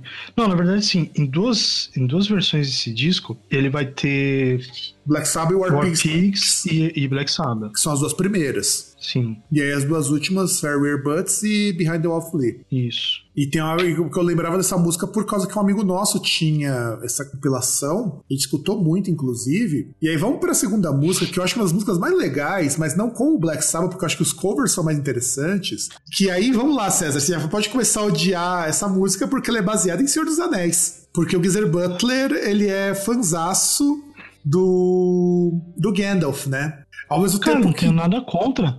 Só não é minha praia. E ao mesmo tempo também era o nome que os caras davam o apelido, na verdade, né? Que eles davam pro cara que fornecia droga para eles. Era chamado de The Wizard. Tipo, por exemplo, pra mim, bagulho de magia, quando eu vi Willow na, tela da- na Terra da Magia. A partir daí, vídeo, filme com essas, essas temáticas. Uh, talvez, se extrapolando um pouco, você pega o Mestres do Universo lá. Porque, afinal de contas, é muito mais testosterona, né, César? Que é um dos piores filmes já produzidos. Mano, mas essa é a graça, velho. É, é Tá bom ligado? porque é ruim, né? Exatamente. E pior que quando a gente era criança, eu e o Fernando, a gente adorava esse filme, cara. O filme era uma bosta, cara. A gente adorava esse filme. Você é criança, você não tem, não tem parâmetro de que é bom. Mano, quando você é criança, você come terra, velho. Mas isso eu Eu nunca fiz, não, cara.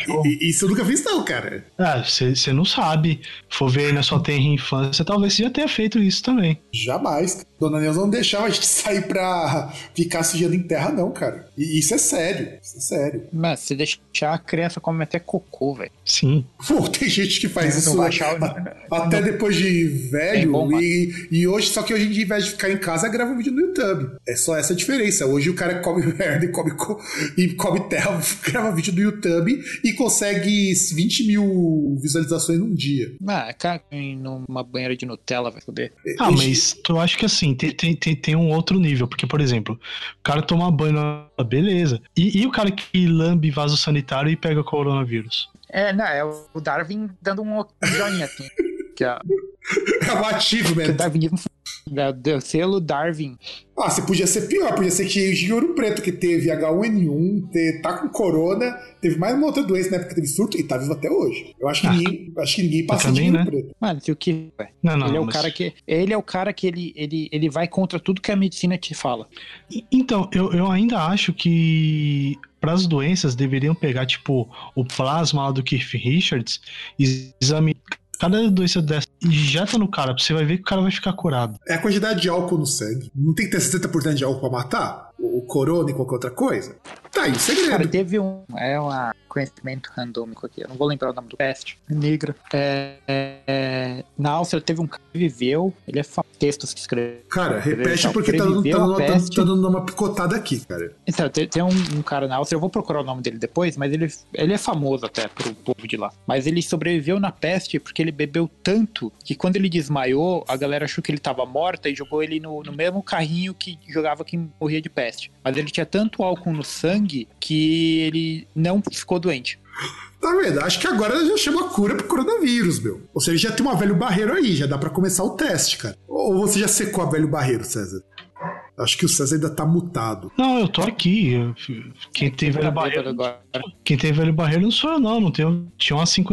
E aí, vamos pra próxima música, então. Já que nós já falamos de a, história do Senhor dos Anéis é tão importante que a gente até desviou o assunto. Behind the Wolf's Sleep. Behind the Wolf's Sleep é baseado num conto do Lovecraft. Aliás, nota importante: bandas de heavy metal se baseiam basicamente em dois escritores. Senhor, é, Tolkien e Lovecraft. O resto é por tabela. Não por acaso também muitos desses caras também jogam RPG. Então, a- acho que isso já re- representa muita coisa. E aí você tem lá o Behind the Off Sleep, que fala de uma entidade sobrenatural que se comunica com um preso por meio do sono. E aí ele, ele começa a mostrar os outros planos de existência e vai despertando a consciência. E eu acho também sério que o fato dos caras fumar maconha pra caralho. Pô, mas isso aí é Fred Krueger, caralho. Bicho, Fred Krueger é inspirado em muita coisa, cara.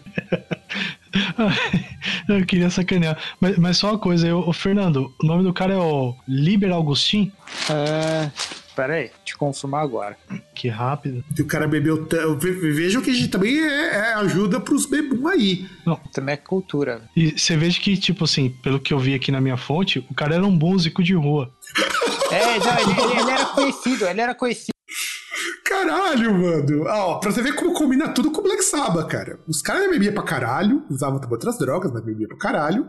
Ao ponto de que o Ozzy, nos vários tempos, acordava tomando uma cerveja. Também eu conheço gente aí do meio culinário que acorda tomando um Negroni. Eu, eu vou procurar depois, aí eu te passo. Sei que seja assim. Eu sei que o cara era conhecido até. E ele sobreviveu por causa disso. Só fizeram E uma tem- música pra ele. Tem Viena ali. Foi Qual foi a música que fizeram pra ele? César? É O do Liber August- Augustin, a música folk popular de É. Viena. Ele mesmo, ele mesmo. É o.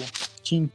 É, que na verdade parece que o nome dele é Marx Augustin. Que aí, É Marcos Augustin. Isso, que ele é- ficou conhecido como Liber Augustin, que Isso. por conta que- do. Que os caras só tava bebaço e caiu numa pilha de corpos infectados pela peste. Peste não morreu porque tá bêbado. Tá vendo? Melhor cloroquina, cara. E é mais barato também. Mas aí você conta que, que álcool, que álcool mata bactérias, você não vai mais uma 51 na, no mercado pra vender.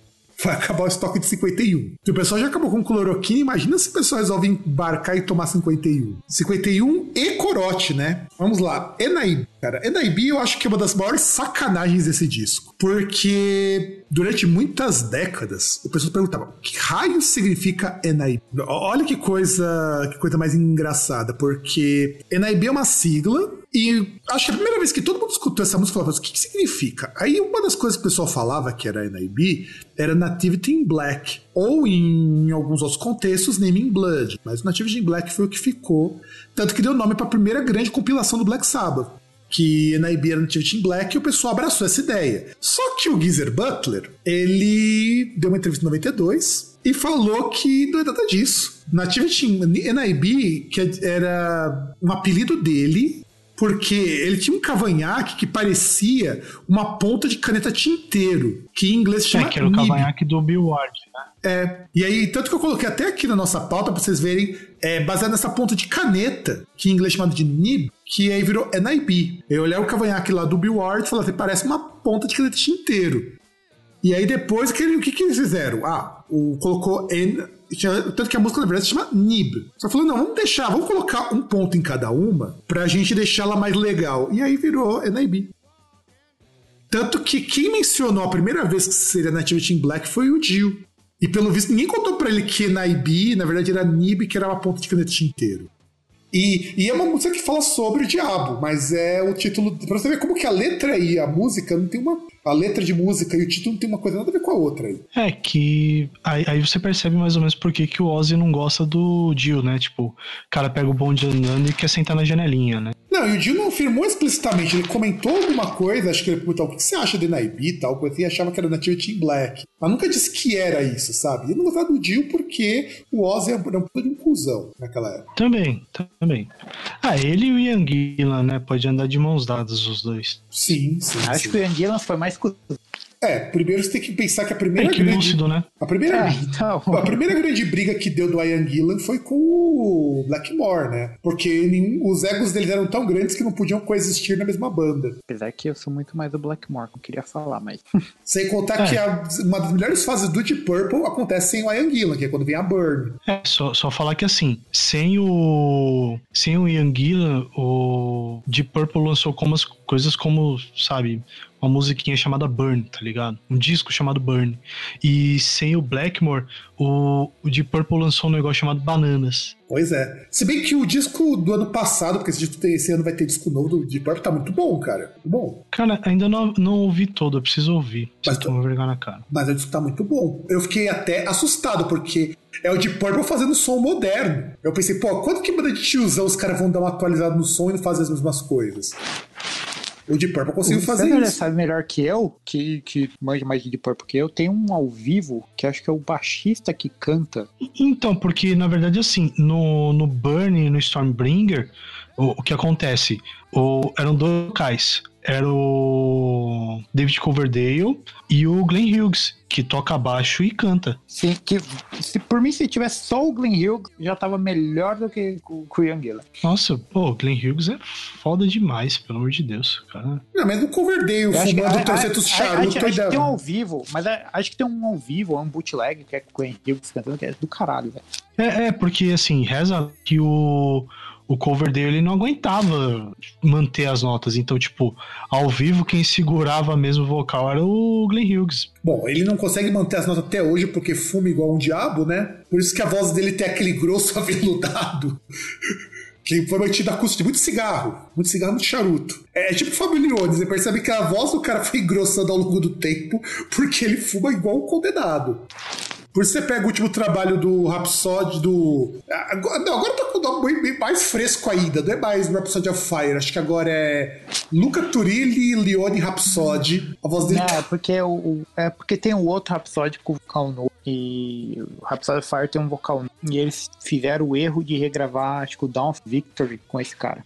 Eles regravaram algumas músicas dos, dos discos anteriores, é, não foi só o Down. É, eu, eu, sei que tem umas Down Victor que. É, que eles, eles, devem ter feito um apanhado ali daquela trilogia da história da Espada Esmeralda é, e sim. tal, tudo. O, o, problema é assim, o cara até é bom ser exclusão. Bina com o cara, porque claramente eles não mudaram o vocal do cara. Blaze, o Blaze é, Bailey. É, é, tipo é. Blaze Bailey. Blaze chega aí. Uhum. É, então, os caras fizeram exatamente isso. E aí não combina. Tipo, ele, o cara é bom, mas ele não canta canta com a mesma emoção que o Leone cantou aquela. Então você, você vê que é, destoa muito. Falaram que o CD novo com ele, que é com dele, é bom. Eu não vi, que eu, eu mais rápido, né? Uma bosta. Mas falaram que ficou ter CD com ele tá muito bom. É diferente do eu... outro Rhapsody do Luca Turilli que tinha um vocalista muito melhor que o Leone e gravou um CD muito bosta. Que porventura era um vocalista que cantou com ele em um dos discos solo. Mas acontece. E aí, voltando pra para Naibi. Então, Naibi é isso. Naibi era o cavanhaque do Geezer Butler. É, é, o, é o capeta querendo comer alguém. Do Bill Ward, é, é o capeta querendo comer alguém. E aí chega na Evil Woman, que a Evil Woman é o cover do Crow, que foi gravado pra, pra poder vender o disco e é a primeira música que o Black Sabbath lançou antes de começar a turnê europeia. É, eu vou fazer uma pergunta para vocês. Posso fazer uma pergunta pra vocês antes? Vocês já ouviram a versão original?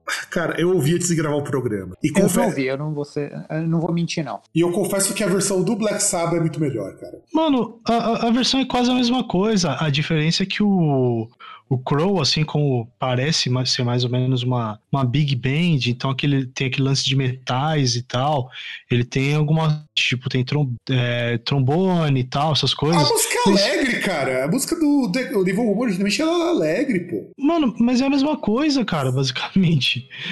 Ela não muda, tipo, ela muda porque as pessoas são diferentes, mas é, é, é quase a mesma coisa. Porque o que eles fizeram? Eles fizeram a música com a afinação mais baixa e tiraram alguns instrumentos. Foi, foi isso que aconteceu.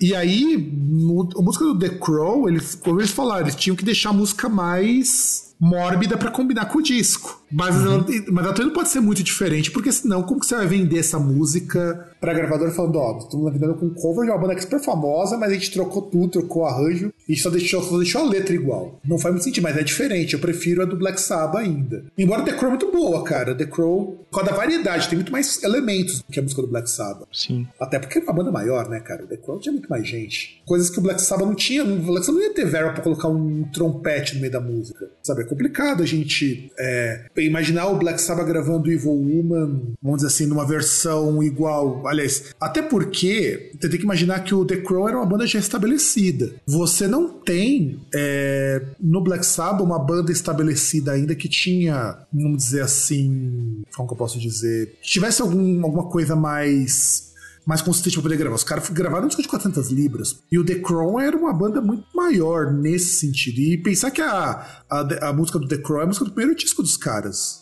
Na, na, inclusive era uma banda de blues, hard rock bem, bem conhecida. Mas assim, inclusive o The Crown, na época, ele contava com. Ó, o The Crown contava com um, dois, três, quatro. Contava com cinco músicos, cara. E ainda por cima tinha, contou, teve música no top 20. E a banda parece que existe até hoje, cara. Porque eles lançaram. Não estão lançando isso, mas acho que a banda existe até hoje. Tem até site. E quando você entra no site, o Google diz que é um site infectado por malware. Ou seja, só sucesso. e aí, continuando na saga do disco do Black Sabbath, a gente tem mais, mais algumas músicas, como a Sleeping Village, que é basicamente a música instrumental, e a música Warning, que também é um cover. Veja só, a música Warning também não é uma música do, do Black Sabbath. Porque o que acontece? Tanto a, a música Evil, a Evil Woman surgiu porque eles precisavam de uma música para vender. E quando você pega a música Evil War, a música Warning, você precisava completar o disco, que é um cover do Aisley Dunbar Retaliation, que é um outro grupo de blues rock, blues hard, né? Da época e é uma música de 10 minutos que era só pra completar o disco. Veja, veja isso que coisa. Os caras colocam essa música porque, os... inclusive, a música original, Warning, do... dos caras é bem menor. É bem menor, ela não tem 10 minutos. E eu acho que assim, são duas músicas do disco que são dispensáveis. Você percebe que são duas músicas que não foram feitas para pro disco, foram colocadas só para encher linguiça, sabe? É, para completar, né? Porque nem o Evil Woman, nem o Warning, elas combinam isso. Pelo menos eu não vejo essas músicas combinando com o disco do Black Sabbath. Então é engraçado que se você tirar Evil Woman e tirar o Warning, todo o resto faz muito sentido. O que, que vocês acham dessas duas músicas? Ah, cara, eu entra muito naquela coisa, né?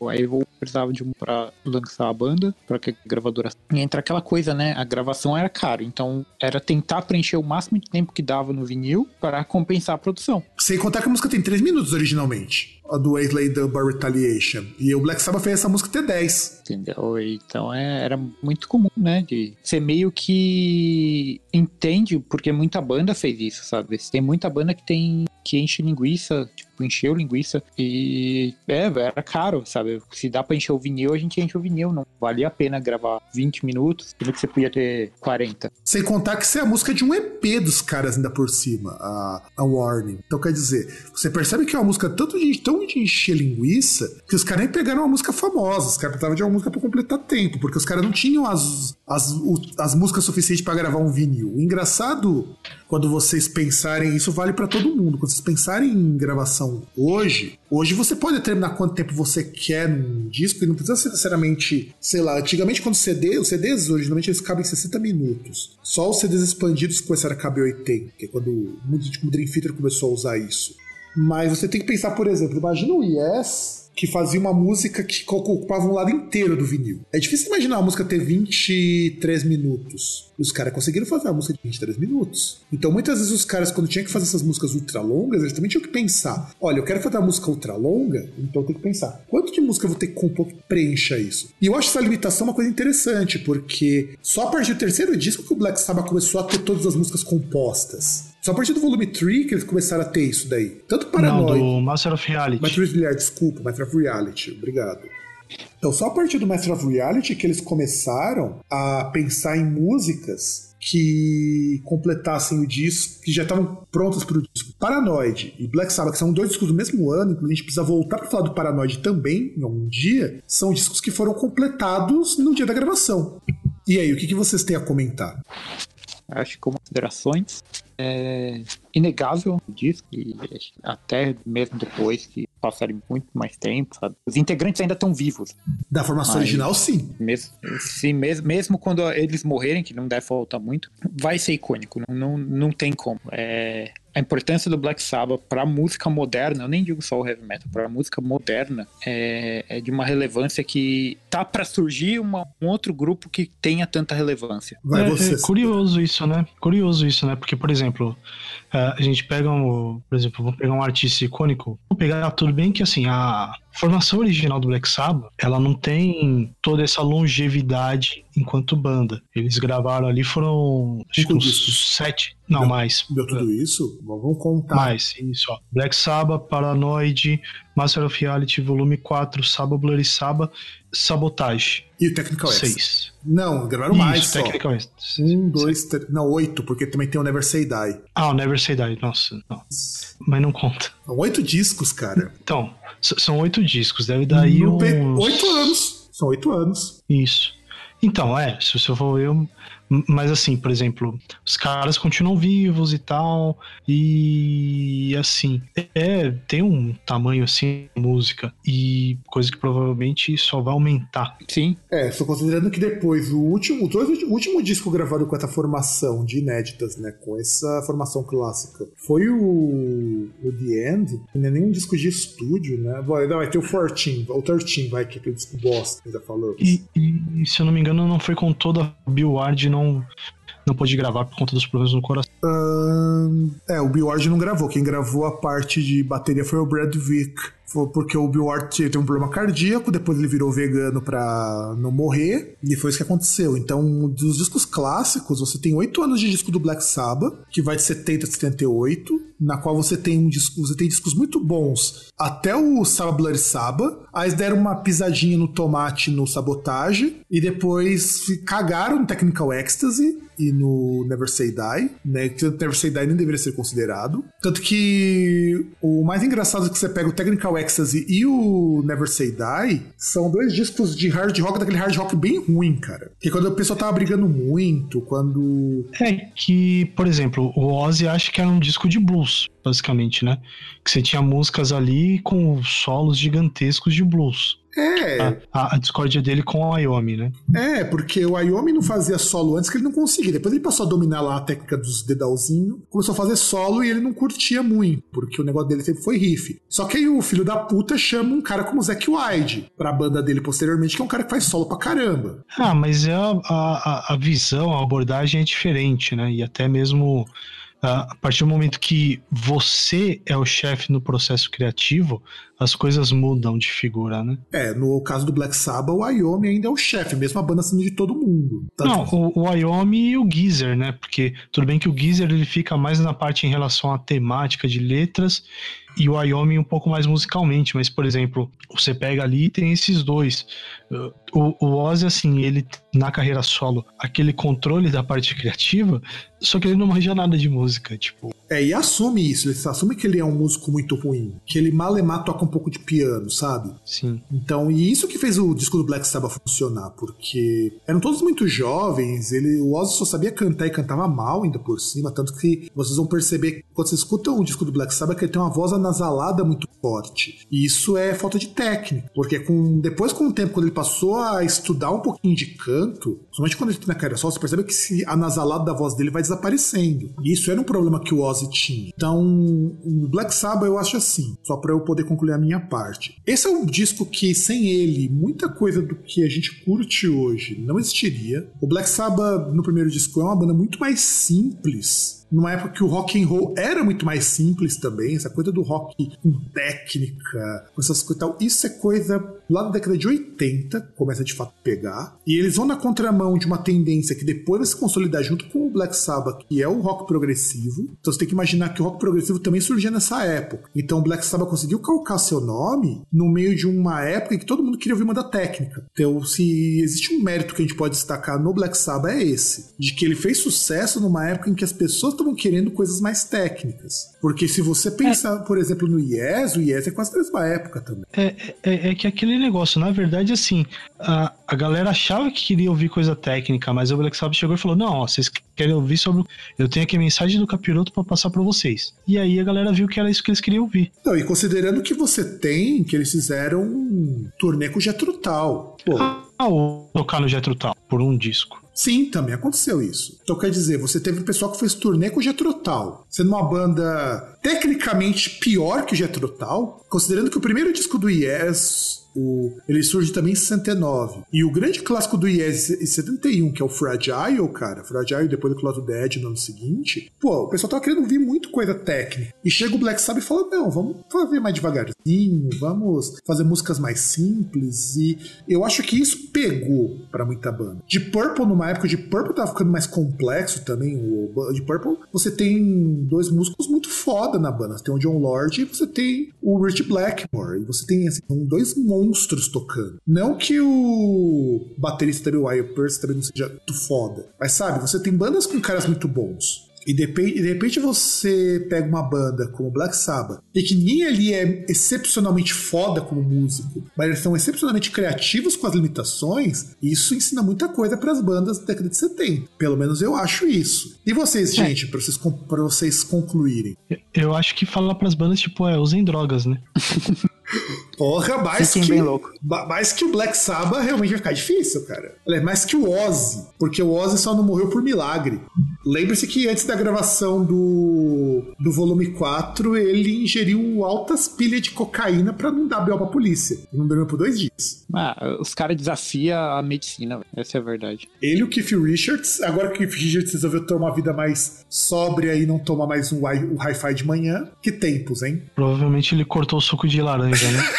É, provável. É, é, provavelmente, porque é Da muito, gastrite. muito, muito danoso pro organismo. Dá, É é, porque é ácido, né? é ácido, ficou só, com, ficou só com a vodka. É, porque a vodka desinfeta por dentro, né? Bom, os da Idade Ah, Média o- já desinfetou, então talvez desinfete Você hoje. viu o cara da, da Bielorrússia, presidente Ah, lá, que ele, que ele falou que é só lavar a mão vodka três por dia que você não pega corona? É, Aliás, não foi ele que falou que não tinha chegado corona porque ele não tava vendo o vírus? Não, não foi na Bielorrússia. Não sei se foi ele, não sei se foi ele, mas poderia ser. Deixa eu até ver aqui. Presidente negação corona. É da Eurásia. Que? Porque assim, é. Mas não foi Bielorrússia, não. Foi um outro lugar com um nome assim estranho que, que começou a negar que não tinha corona. Mas no caso de lavar a mão com vodka, vocês Não, têm que. ele- o, ca- o cara não negou, o cara não negou que tinha, o cara só falou que se lavar vodka e ir pra sauna três vezes por dia, você tá de boa. Então, é porque esse daí é assume que tem que existe. Então, esse da Bielorrússia não negou. Teve um outro na Europa aí que você não podia nem mencionar coronavírus porque não tem caso nenhum. Se não mencionar, porque tem. Aliás, ele baniu a palavra, né? Ele baniu a palavra, exato, ele baniu a palavra. Mas no caso da Bielorrússia, eu até entendo foi- que o pessoal lava a mão com vodka, porque aí na Europa, você tem países como Polônia que produzem vodkas de 90%, que aí não dá pra trazer pro Brasil porque a nossa lei só permite até 55%. E eu não duvido que aí na Alemanha não tem umas vodka tipo 60% de teor alcoólico. Eu não sei o máximo permitido aqui. 65 já dá pra desinfetar as mãos. É, mas mesmo assim, cara, não, não, o cara não deveria falar isso. Pior que tem uma vodka da Smirnoff, 65,5 de álcool. Deixa eu ver se na Alemanha tem. Eu acho que não vai ter aí. Na Alemanha a pessoa gosta mais de cerveja e cerveja É, ruim por é, cima. é, eu não sei o máximo que pode ter aqui. Vamos ver aqui, tem as, as bebidas mais populares da Alemanha. Vamos ver se tem alguma bebida que não seja schnapps e não seja cerveja de trigo, né? Porque as pilsens aí estão tudo uma bosta. Isso, infelizmente são mesmo. Daí você vai olhar, só tem cerveja. Tem Underberg, que vende aqui no Brasil. Tem o Jagermeister. E vinho, cara. Hum, o pessoal não curte muito umas bebidas fortes, então não dá pra desinfetar com vodka. Ou, ou seja, a gente sabe que a cura do corona se daria com a liberação do absinto. Com certeza. Mas o problema é que seria um desinfetante muito caro. Bom, se bem que com o preço do álcool em gel já dá pra comprar um absinto. Então você tem dupla vantagem. Você bebe e fica muito louco. E depois você desinfeta as mãos. E fica com um maravilhoso, saboroso cheiro de anis. Só, só vejo vantagem nisso. Porque o álcool em gel você não bebe. Teoricamente, o absinto com 75 também não deveria beber puro. Quando começou esse negócio de corona, eu já fui zoar uma vez no trabalho. Eu peguei, tava entrando assim, né? Aí fui lá, passei álcool gel. Aí tinha alguém que tava vindo assim perto de mim. Eu peguei assim e fiz menção que eu ia lamber a minha mão. Você, tá, você, tá- você não tá fazendo home office? Tá que. Não, eu tô indo trabalhar, mas, mas porque não deu pra fazer home office. Inclusive, só agora que eu tenho um esquema aqui que daria mais ou menos pra fazer home office. Mas foi antes de ter a quarentena em si, né? Ah, tá. Mas eu continuo indo. Eu, eu, eu do grupo de risco. Ah, se bem que na verdade eu não sou do grupo de risco, porque eu já passei centenas de anos do grupo de risco, né? Então virou a chave ali já, já passou. Ó, na Escócia tem um whisky de 98% de álcool, cara. Escocês também pode, vamos dizer assim, se proteger. Então só, só, só na Alemanha mesmo que não inventaram uma cerveja de, 90, de 75% de álcool para poder passar na mão. Mas um dia é onde inventar. Ou um Jagermeister turbinado. Mas hein? então é isso, gente. É, César, dá os nossos contatos aí pro nosso ouvinte. Então, já que nós já falamos maneiras eficientes de, de se desinfetar enquanto você ouve o disco do Black Sabbath. Bom, no Facebook você procura ali por Groundcast, tem a página da, do podcast, que tem ali os posts. Tem os posts também que aparecem no site, .br. Ali você tem os episódios, tem os textos. Você tem as entrevistas ali também, a versão em texto. Contato arroba groundcast.com.br. Pode mandar mensagem pra gente. Se você ainda manda e-mail, né? É, você pode também nos posts no site entrar em contato. Você pode encontrar a gente também no groundcast.com.br no Instagram né? Não é o site, é o Instagram é Groundcast, por causa de uma pessoa muito engraçadinha ali que roubou o nome. E tem o Twitter, arroba Groundcast também, e eu acho que é só. Tem o nosso canal do YouTube também, o Groundcast TV, se vocês procurarem, vocês vão achar lá. Que eventualmente vão ter os streamings de jogo de RPG e qualquer coisa que eu achar necessário publicar ali. Ah, faz stream de Minecraft. Só se for Minecraft com pedra de crack. ah, você tem uma máquina pra rodar Minecraft. É, então, você consegue rodar Minecraft. Faz uso do seu Mac, cara. O Minecraft rodado no Mac, imagina que topper. Não, não pode, cara. É, é muita blasfêmia pro Mac. Pode instalar. Faz com dual boot ainda por cima. Não, não, é, não pode. Não, não, não contagiar o HD do. Imagina, ô, você gastou quanto, 3 mil euros nesse Mac aí? Não, não, foi 1.900, Que, pouquinho. que aqui no Brasil esse mesmo Mac custa uns 10 pau. Usa ele só pra, só pra rodar De- o deve custar Minecraft. uns 15. Mano, deve custar uns 15 aí, velho. Fácil. E aí você vai e você roda o Minecraft aí, boladão, pro pessoal poder curtir, cara. Não, mas vou, vou, vou comprar um PlayStation 4 Pro pra jogar Minecraft. Olha, você consegue rodar porque a plataforma é x86, então. Então, o processador é o mesmo, é processador Intel. É, então. O Mac também é processador Intel, só roda mais Não, então, de jeito meio. É, processador é Intel, só o sistema que é diferente. Sistema de partição ali talvez é um pouquinho diferente, mas se quiser rodar, você consegue. Não, conseguir consegue. Isso aí é o de menos. Eu, eu tenho um Windows no HD externo. Então, já, já roda no HD externo pra ficar mais top. E dá um lag do caralho da USB. Ou, se- ou você virou hipster e começou a usar. Firewire. Dá não, dá, dá não. Eu, fica, fica de boa. Ele só demora um pouco pra botar, mas depois que ele deixou tudo você nem percebe. É, se for HD de 7000 e qua- 7200, dá pra rodar de boa. Se for de 5400, que fica lento. Não, é, é, é, é- que nem eu falei, é só quando ele boota, ele sobe o sistema operacional. Ali demora uns 5 minutinhos pra, pra deixar. Depois que rodou, que funcionou, Já era. tranquilo, cara. Eu não tenho problema nenhum. Pra vocês. Uma eu tava jogando Path of Exile pelo HD. É, e não é um jogo que consome pouco, não. Mas é, é isso aí, galera. Acompanhe a gente então no Groundcast. Ou, ou- a gente vai ter aqui muita, muitas outras análises. E espero que essa quarentena acabe logo. Então, um grande abraço pra todo mundo e nos vemos no próximo programa.